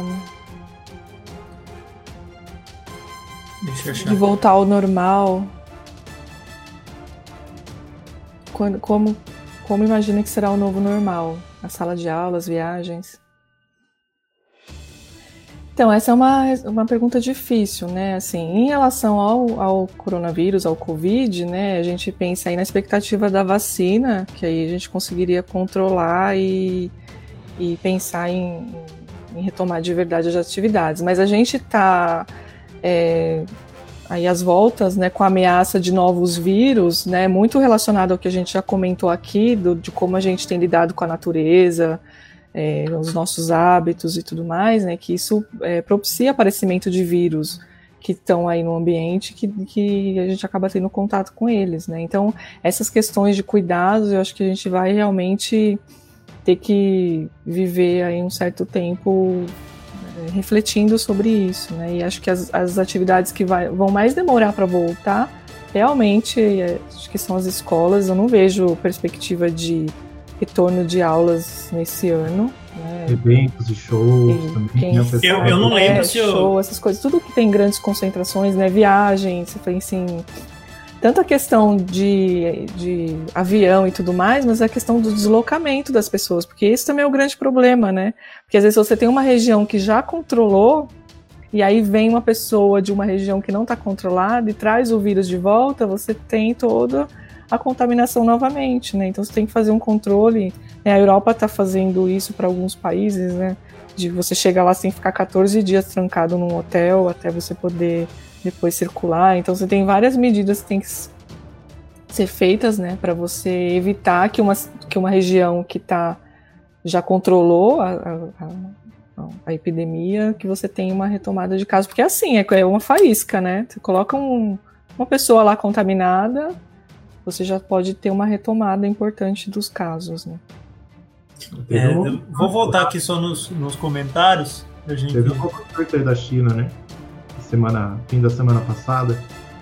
Aí parece que já isolaram toda aquela um, um raio já para de novo é, é, não deixar o negócio se expandir, né? O comentário da Stephanie. Sem testagem em massa, estamos no escuro. Não tem nem como se preparar para reabrir quando não tem ao certo a dimensão do que estamos enfrentando. Até deixa eu já aproveitar e colocar na tela aqui só, então. Tem um comentário da Stephanie, mas acho que é mais para baixo desse aí. É, caso você não ache, eu vou ler aqui. O que mais me preocupa é não ter uma referência do tamanho do dano que essa irresponsabilidade vai gerar aqui no Brasil. Não tem nenhum país tão grande quanto o Brasil sem tão unidos, que é o que vocês já pontuaram aí. Até o cenário dos Estados Unidos parece mais suave do que vamos enfrentar. Ou, na proporção, quase a mesma coisa, né? E realmente, a gente não vai saber porque a gente não testa também, né? Então a gente nem vai ter o número real de, de, perdas que a gente teve. Talvez a gente até já esteja pior que os Estados Unidos, porque eles, um dado do, da semana passada, a gente tinha feito em torno de um milhão de testes, eles tinham feito 15 milhões. Então 15 vezes mais testes do que a gente, né? Então se a gente tivesse feito é, proporcionalmente esse número de testes, será que a gente teria só esse número de só, né, assim, né? Não, bem você... ruim essa, essa, essa expressão só, né? Porque a gente já tem mais de 40 mil pessoas já que morreram, então é um número já muito grande e provavelmente a gente tem um número muito maior se a gente realmente estivesse fazendo os diagnósticos, se estivesse testando, né? Aí o segredo é, é não fazer teste para ninguém ficar doente. Até, até ó, olha, olha esse gráfico aqui mostrando a situação do Brasil. Aqui é os Estados Unidos, né? Aqui é a quantidade de novos casos por dia, tá, gente? Então a gente tem aqui os Estados Unidos está em laranjinha aqui, olha o Brasil onde estava e olha o Brasil onde estava. O Brasil esse verdinho Verde, aqui né? que subiu, cresceu aqui e está junto com o laranja dos Estados Unidos. Então, como que a gente vai fazer uma retomada considerando isso? Se a gente for olhar para o estado de São Paulo, deixa eu voltar aqui para eu pegar onde que está o número do estado de São Paulo, só para mostrar para vocês. É uma clara higienização da população pobre, né? E marginalizada. Isso aí estão tá, aproveitando a, o alto índice de desemprego para jogar esse povo mesmo para bate. É. Essa daqui é a quantidade de casos ativos. A quantidade de casos ativos hoje. Tá? Deixa eu só colocar aqui tela inteira que eu esqueci de colocar. A gente tem quase 400 mil casos ativos aí hoje só para a gente ver como que está a situação aqui no Brasil. É, esse, esse, dado é interessante porque assim, as, pessoas, tem, as pessoas que negam né, o problema, elas tentam pegar a questão dos recuperados, né? É, do número de recuperados. E o número de recuperados é interessante a gente olhar para a gente saber em que situação a gente está na epidemia. Se você tem aí menos de 50% de, de pessoas contaminadas e recuperadas, você mostra que nesse momento você tem muita gente ainda em vigência da doença e que podem complicar. Né? É, os países da Europa estão em torno de 70%, 80% de taxa de recuperação. A gente estava em 50 e pouco a semana passada e hoje eu vi está em 44, 40 Então quer dizer que está aumentando o número de pessoas contaminadas no momento, né? Então está diminuindo o número de recuperados nesse sentido. Então mostra que a gente está no meio, do no, no, olho do furacão mesmo. Assim, a gente está com muitos casos ainda ativos, né? Que é esse dado que você trouxe que é interessante pensar, porque essas pessoas podem complicar e, e, sobrecarregar o serviço de saúde. Então a gente ainda está nesse, na vigência disso e a tendência é continuar, porque nada está sendo feito para reverter isso, né? é e é, é... Contínuo, né? Ah, desculpa que eu fiz coisa errada aqui. Pronto, voltei. Aqui, gente, essa daqui é a situação de São Paulo. Olha aqui São Paulo como tá. mais de, é, mais de 5 mil casos por dia. São Paulo. E subindo, né? E subindo.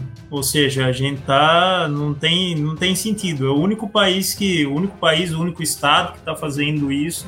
São Paulo está no pior cenário de todos.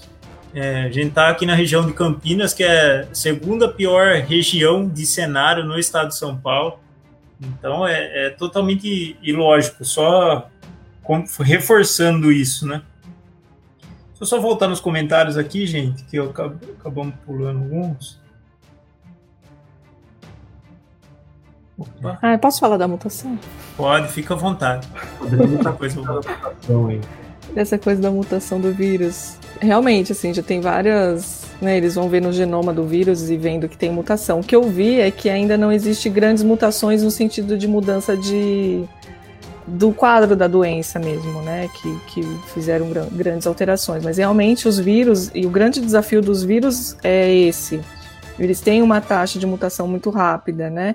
E aí você, tanto que a vacina da gripe, por exemplo, da influenza, você tem que todo ano você tem que rever a vacina. Você faz uma vacina relativamente nova, né? Você tem uma base, mas você vai atualizando essa vacina anualmente, porque você pega os últimos vírus que foram encontrados e você vai atualizando, vai fazer um backup dessa é, dessa vacina, né? Porque o vírus tem esse potencial e, e tem isso e tem essa questão da imunidade, né?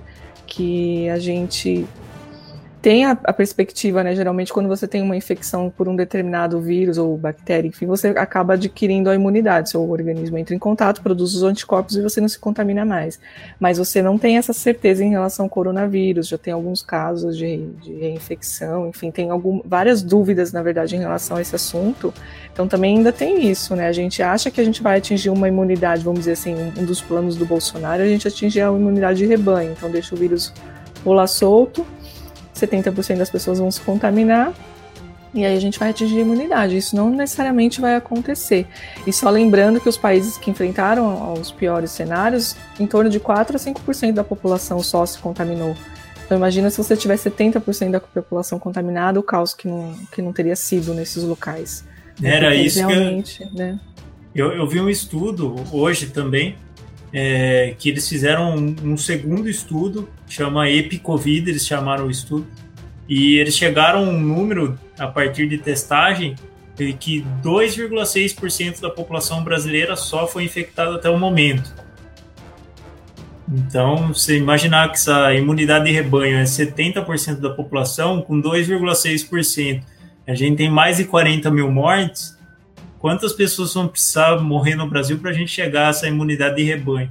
Que até foi o que aconteceu no, no Reino Unido, que eles voltaram para trás a partir do momento que eles viram que o número de casos ia ser muito grande, o número de mortes ia ser muito alto, eles voltaram para trás essa ideia de fazer imunidade de rebanho por conta disso. É, a diferença é que lá os gestores ouvem as, os, os cientistas, né? Então saiu aquele estudo, e aí, na mesma hora, eles mudaram o rumo deles. Aqui não, aqui a gente ignora totalmente a ciência. Né?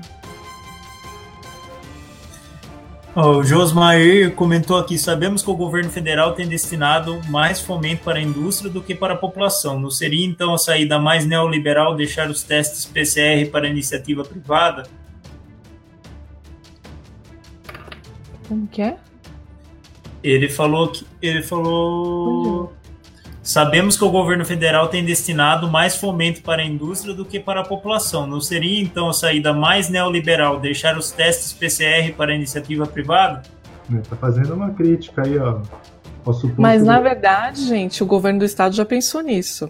Tem um protocolo um, um, de testagem que eles falam assim: o município para poder reabrir, ele tem que aderir ao plano de esse protocolo de testagem e tem que ter um embasamento. Eles falam de ter algum documento que tem um embasamento científico, uma coisa super estranha, que eu não sei que eles não vão analisar isso, os municípios não devem estar fazendo isso, mas eles dizem que o município tem que ter um plano escrito, né, com dados e tal, é, é, embasados, né? E nesse plano, nesse é, protocolo de testagem, eles é, estimulam a iniciativa privada, né, a, a assumir a testagem. Então eles sugerem que as grandes empresas mas não tem nada muito fechado, né? Mas lá eles sugerem que as grandes empresas invistam em testagem para poder manter a, a produção. Então eles já pensaram nisso também. Por que a OMS não recomenda a população aumentar as defesas do corpo? Eu não conheço. Então, aumentar a defesa do corpo é uma coisa um pouco questionável, assim, né? A gente eh, tem algumas práticas que a gente sabe que acabam diminuindo a imunidade. Então, se você está submetido a estresse, se você não dorme direito, se você não se alimenta direito, enfim, você tem aí uma queda de imunidade. Mas você não consegue muito determinar isso, que grau que é isso, quanto que isso interfere na contaminação ou não. Então, não é uma coisa que dá muito para a gente eh, investir. É lógico que a gente sempre recomenda que as pessoas tenham hábitos tenham hábitos saudáveis de vida, porque isso vai né, deixar o sistema imunológico mais forte, ela tem maior possibilidade de combater doenças. Mas não é uma coisa muito que a gente consegue medir, mensurar e determinar exatamente o quanto isso impacta numa, num, num controle, né, nesse sentido. Né? A Adriele está falando que está respondendo o comentário do Josmair. Neoliberalismo é a máscara do fascismo em 2020. Assim como a pandemia escancarou o colapso do capitalismo, ficou muito claro que esse sistema não é benéfico para o povo, é a barbárie. Quer comentar, Vini? É, a gente chegou numa acentuação de desse aspecto.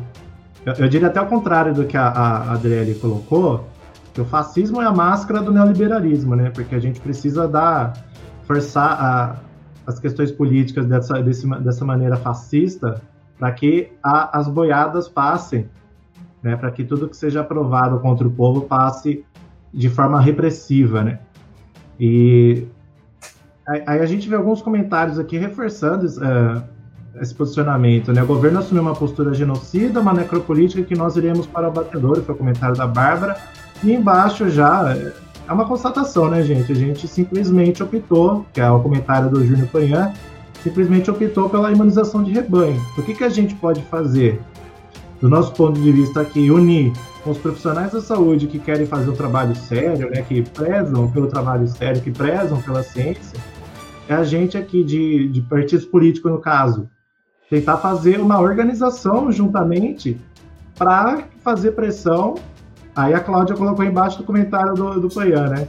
É, ou nas ruas, né? Fazer pressão nas ruas, como a gente está dando uma resposta aí a grupos neofascistas que entra num debate de, de ficar em casa, entra numa aparente contradição, só que as, as pessoas que estão indo para as ruas defender a democracia e combater o fascismo já são pessoas que, voltando ao comentário do Júnior Panhan, já perceberam que o Brasil optou pelo, pela imunização de rebanho, porque elas estão entregues pelas forças opressivas da, uh, do, do, próprio capitalismo, né?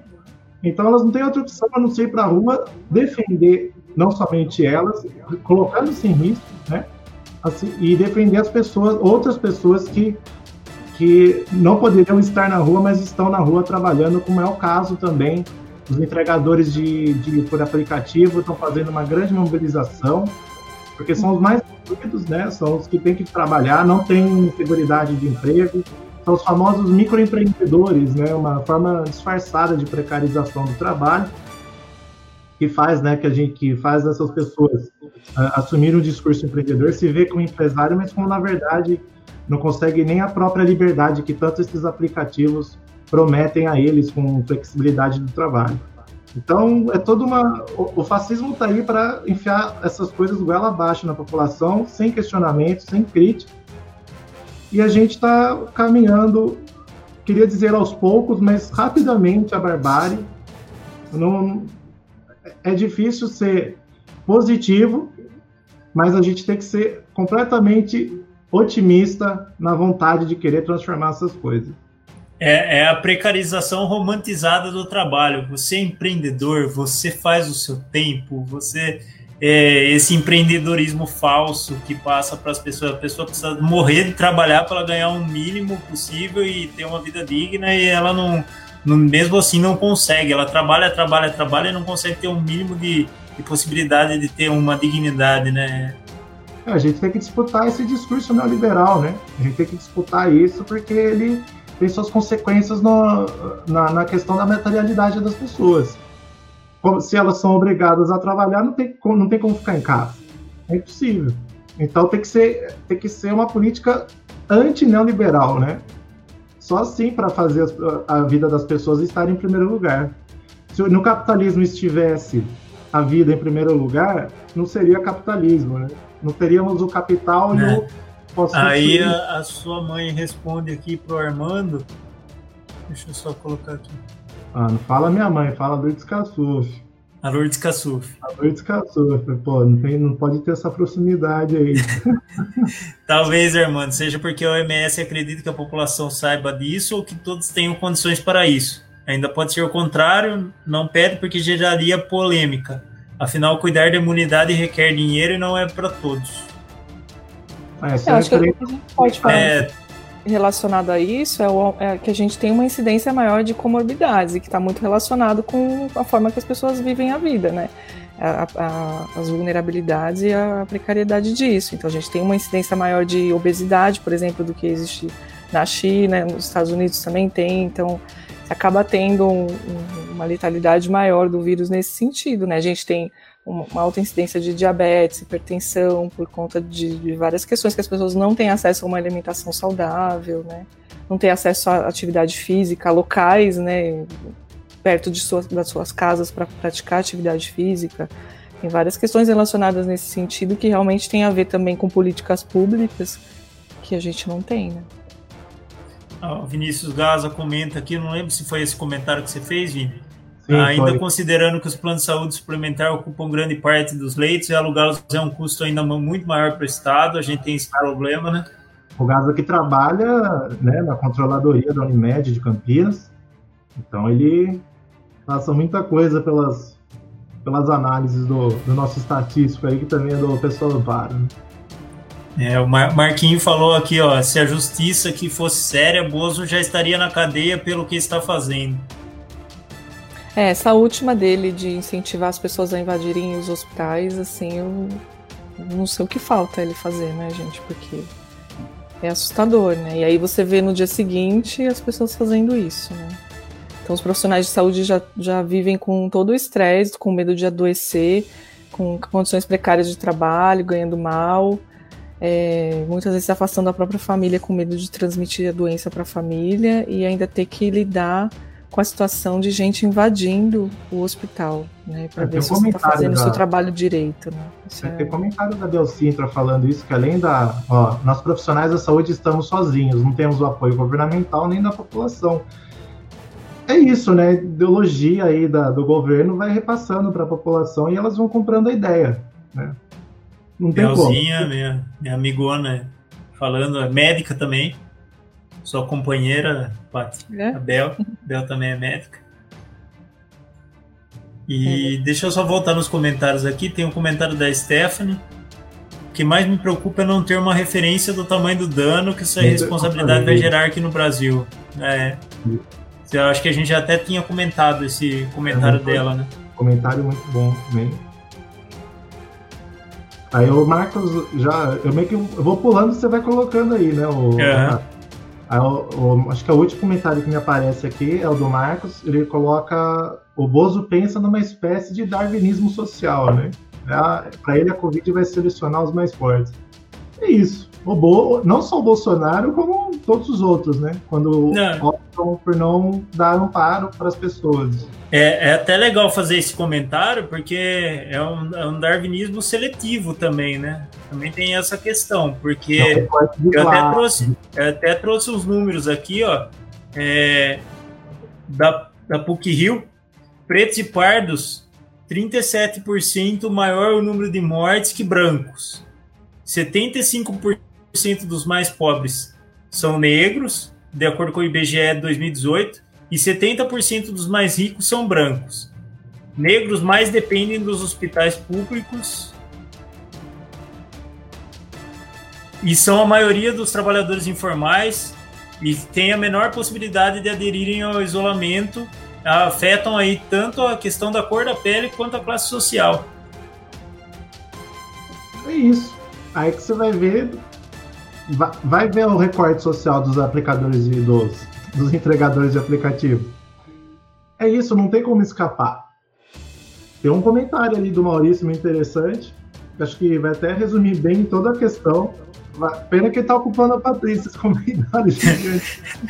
O negacionismo de Bolsonaro evoluiu da omissão para a sabotagem. É notável o refinamento, cuidado, o acabamento extremo com que o governo atingiu a irresponsabilidade sanitária. Misturam-se desde a desmontagem do Ministério da Saúde até o incitamento à invasão de hospitais estaduais e municipais por bolsonaristas, guindados pelo mito a condição de fiscais. É. É um resumo, é um resumo da obra, da grande gestão do Bolsonaro. E, e é válido ressaltar, né, que é importante dizer também que é um governo militar. Né? É um governo que se disse de, de fazer escolhas por, cargo, por cargos técnicos. Se isso é o melhor que, dos militares que a gente tem, então a gente tem dois problemas, né? Sanitário e de defesa do país. É, eu acho que essa questão da gente estar tá sem ministro todo esse tempo mostra claramente, assim, que o país, né, o governo federal, ele abriu mão de conduzir o país. Né? Todos os lugares você vê, você vê a Angela Merkel, você vê né, os, os presidentes indo na, na frente né, na, e, chamando a população e tran, tranquilizando no sentido de que a gente está aqui fazendo alguma coisa por vocês. Né? Acho que pelo menos essa mensagem ele tinha que passar de alguma forma. E a gente não tem isso. Né? A gente tem uma pessoa que, que o quanto que ele pode causar de aglomeração ele causa. É, ele sai dando mão para todo mundo, sai sem máscara, né? E, e é, minimiza né, nas falas dele os óbitos. Então, é, é assustador, assim. A gente nunca. Quando ele ganhou, a gente sofreu muito, mas acho que nunca passou pela nossa cabeça que ia chegar nesse nível, né? A gente nunca imagina. Eu achava que a gente ia chegar no fundo do poço, só que o poço era mais fundo do que eu imaginava. Porque ninguém imaginava uma pandemia no meio disso. Né? A, a Lourdes fala aqui também, doutora Patrícia, eu ouço com frequência pessoas falando, ah, isso aqui eu acho que a gente já também já foi, né? Já, já passou, desculpa. Foi desfocado aqui. É, foi desfocado. Deu uma desfocada, hein? Ah, tudo bem. Aí o Armando fala que o isolamento na Espanha foi radical.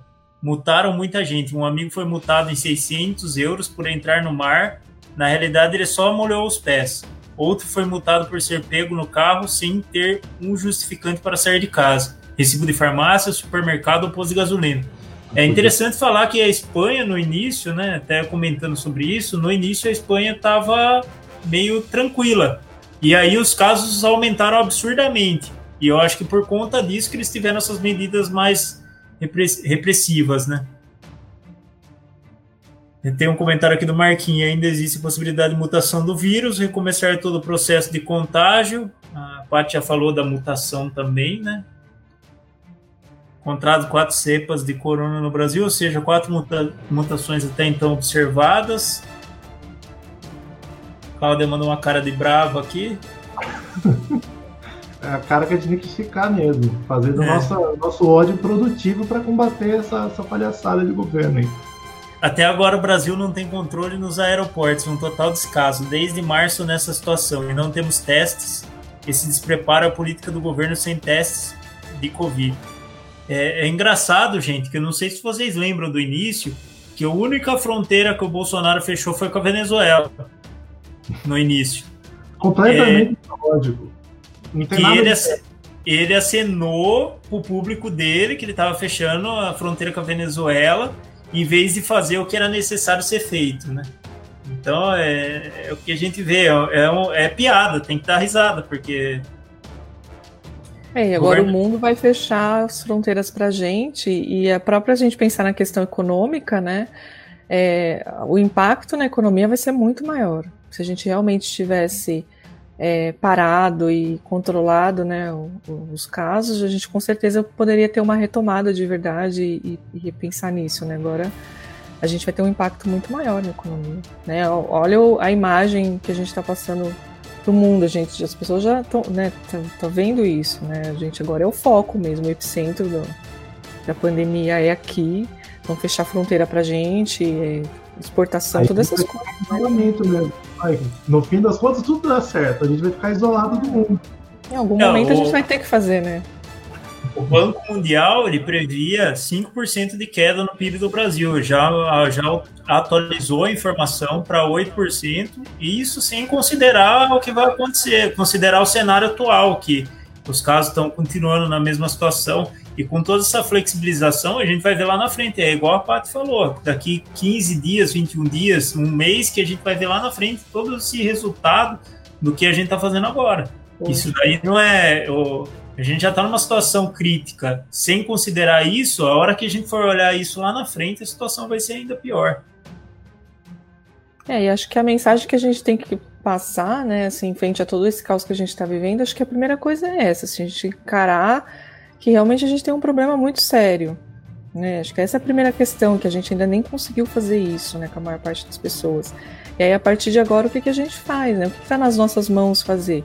Quem realmente pode ficar em casa, ficar em casa. Quem, infelizmente, ainda tem que trabalhar, a gente né, tem que lutar para que o, o, o governo é, faça alguma coisa nesse sentido, né?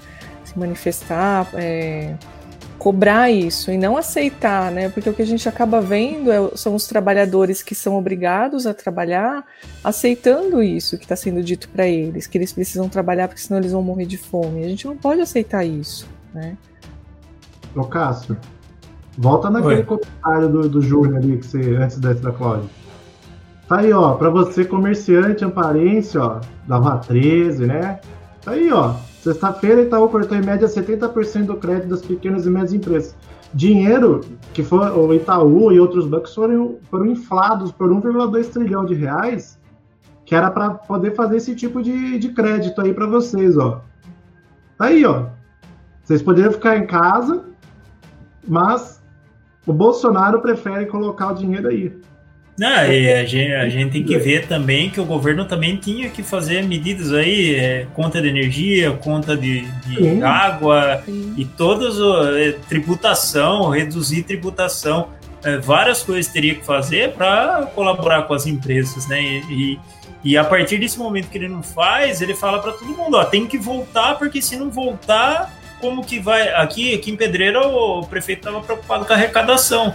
Ah, vai cair a arrecadação. A gente, ele deu uma ideia de fazer uma coisa aqui que ele chamou de stop and go. É basicamente o que o Plano de São Paulo veio e fez depois. Que assim, a gente abre tudo. Chegou a 25 casos ativos, fecha tudo. Aí abre de novo a hora que diminuir. E assim, a ideia dele era essa, que ele chamou de stop and go. Ele até achou o nome super bonito aí, stop and go. Eu acho tão engraçado, assim, porque a gente vê umas, umas ideias, assim, de soluções aqui, aí você fala assim, como que ninguém pensou nisso, né? Então a pessoa acha que realmente, né, ela tirou da cartola uma ideia que vai resolver todos os problemas do mundo, né? Né, é que o complexo, assim, a gente também passou por um, por um fato que, assim, demorou para chegar aqui no interior o, o Covid e não foi tomado as ações, tanto do governo federal quanto do governo estadual, as ações que precisariam ser tomadas. Então, se eles tivessem tomado, de repente a gente não enfrentaria esses problemas nas pequenas cidades. Então, a gente parou antes por conta disso, porque precisava realmente parar. O problema é que quem precisava de verdade parar e parar de verdade não parou, né? Então, foi isso que acabou acontecendo. É, tem um estudo da USP que, que fala dessa questão de que poderia ter sido feito, na verdade, de uma forma diferenciada para o Estado como um todo, né? Como o problema começou na capital, se, se tivessem tomado medidas mais duras na capital, né, e deixado o interior não, com medidas, mas não tão, tão rígidas, né, talvez a gente tivesse conseguido controlar melhor, né? Porque é muito tempo. Para a gente está sendo muito tempo, né? E, e, é isso. A gente está desde o, de março, né? Metade, final de março, começou a quarentena e em Amparo, acho que foi dia 9 de abril o primeiro caso, né? Então, e, e, de, e demorou para começar a ter casos com mais frequência, né? Então aí as pessoas vão ficando de saco cheio de ficar em casa, parece que nada está acontecendo na cidade, né? Tá, não está tendo tanto caso assim, aparentemente, né? Então as pessoas vão, vão relaxando mesmo nas medidas, né? Sim. É, a gente já tá chegando quase 10 horas, né, gente? Só deixa eu ver se tem mais algum. Vou ler os comentários aqui rapidinho e a gente já, já encaminha para o encerramento. É, me espanta extremamente, me envergonha tanto quanto saber que o ex-marido de uma prima distante morreu de Covid E não bastasse isso, essa prima levanta a bandeira ditadora a favor do seu presidente em meio ao luto de sua filha.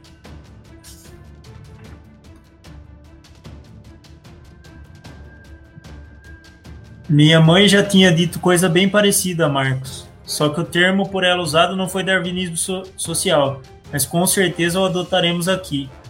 A Cláudia também comenta que o pior demoraram para aparecer os dados das mortes dos pretos e pardos. A Stephanie, a sensação que me dá é que estamos no escuro enfrentando uma fera e quem pode acender uma fogueira para nos guiar e proteger é o valentão da quinta série. Nossa senhora, isso é, é a mais pura realidade do que está acontecendo, né? E aqui eu acho que é o último comentário, não estou conseguindo colocar na tela.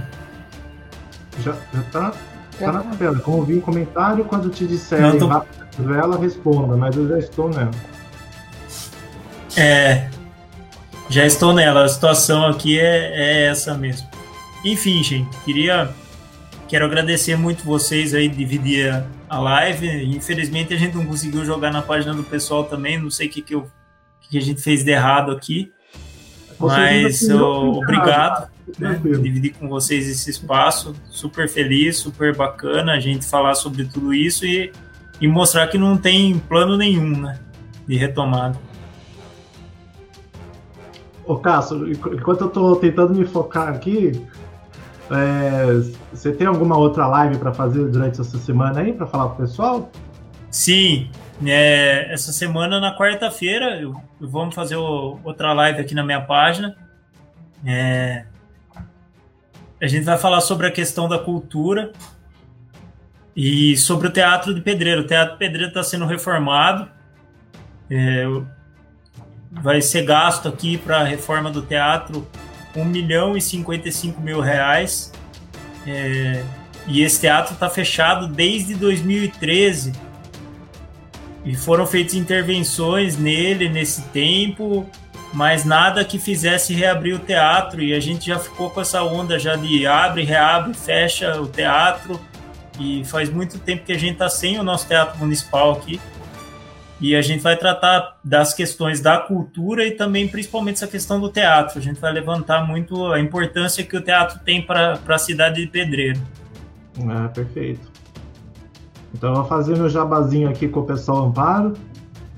Quinta-feira, às 19 horas, tem a live é, Violência Doméstica na Quarentena.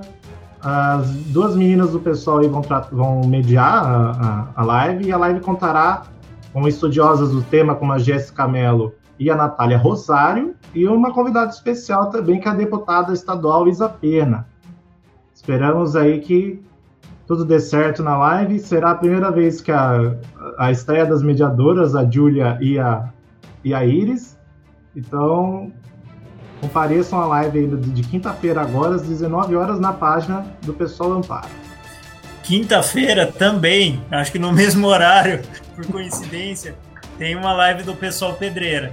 Que na verdade eu não lembro qual é o tema da live do Pessoal Pedreira, mas enfim, também fica o convite, eu não, eu não, posso deixar passar, senão a Claudinha vai, vai me bater aqui, passar sem comentar da live do Pessoal Pedreira, mas quinta-feira também tem live do Pessoal Pedreira. Pessoal, faz o seguinte: deixa, escolhe uma live para deixar no computador, pelo Facebook computador, e a outra você vê e pelo outra celular. no celular. É. Porque é difícil conciliar os horários aí para as convidadas, então foi o melhor horário esse. Caso peço desculpa porque o pessoal, aliás, peço desculpa pro pessoal pedreira, né? Porque esse é o horário quase fixo, de, quase fixo não, fixo de vocês. E a gente, para conseguir ter a Isa Pena disponível e as outras convidadas, não, não teve jeito. Então peço desculpas a vocês aí também. Não, tranquilo, acontece. É, muita live aí, muita gente tratando vários assuntos bacanas. E o legal é que, assim, dá para assistir as lives depois também, viu, gente? Então, assim, Isso, é, eu assisti várias lives depois. Isso, a Cláudia acabou de me lembrar aqui, é sobre os servidores públicos. Então, a gente vai tratar dessa questão do congelamento dos salários dos servidores, principalmente que, uh, que aconteceu aí, o governo federal empurrou com ela abaixo esse congelamento, falou que se não fosse feito congelamento, não ia repassar dinheiro para os estados e para as cidades. É e para foder o mais pobre, né? Exatamente. E aí é, é esse a, a, Clá... a Cláudia, A Cláudia, que é já servidora. das 10 horas, né? A Cláudia, que é servidora pública aí da saúde, né? Então, ela vai trazer essa questão mostrando tudo que, que o servidor público está nessa situação, tendo que enfrentar tudo que está acontecendo e ainda tem essa questão do congelamento dos salários. Então tá bom, gente. Brigadão, foi muito E bacana. agradecer Tá... a Patrícia pela presença, né, Cassião? Posso me Exatamente, despedir também? Com certeza. Agradecer vocês, Cássio, Vinícius, da gente ter conseguido fazer essa live. A gente também estava planejando bastante tempo, né, Vinícius? É, Finalmente nossa. saiu. E foi muito bom. E, e da gente fazer daqui um tempo, né? Pra gente rever aí como é que pô, as coisas estão acontecendo, rever os dados e conversar aí essas questões. Dá pra É remarcar. sempre bom ter esses espaços. Sim, o tanto de coisa que eu estudei aqui dá para fazer umas três lives, eu Então, acho, né? viu, gente? O povo quer que a gente continue aí. Não, brincadeira, tô zoando. Não, agora já tá tarde, né, isso aí.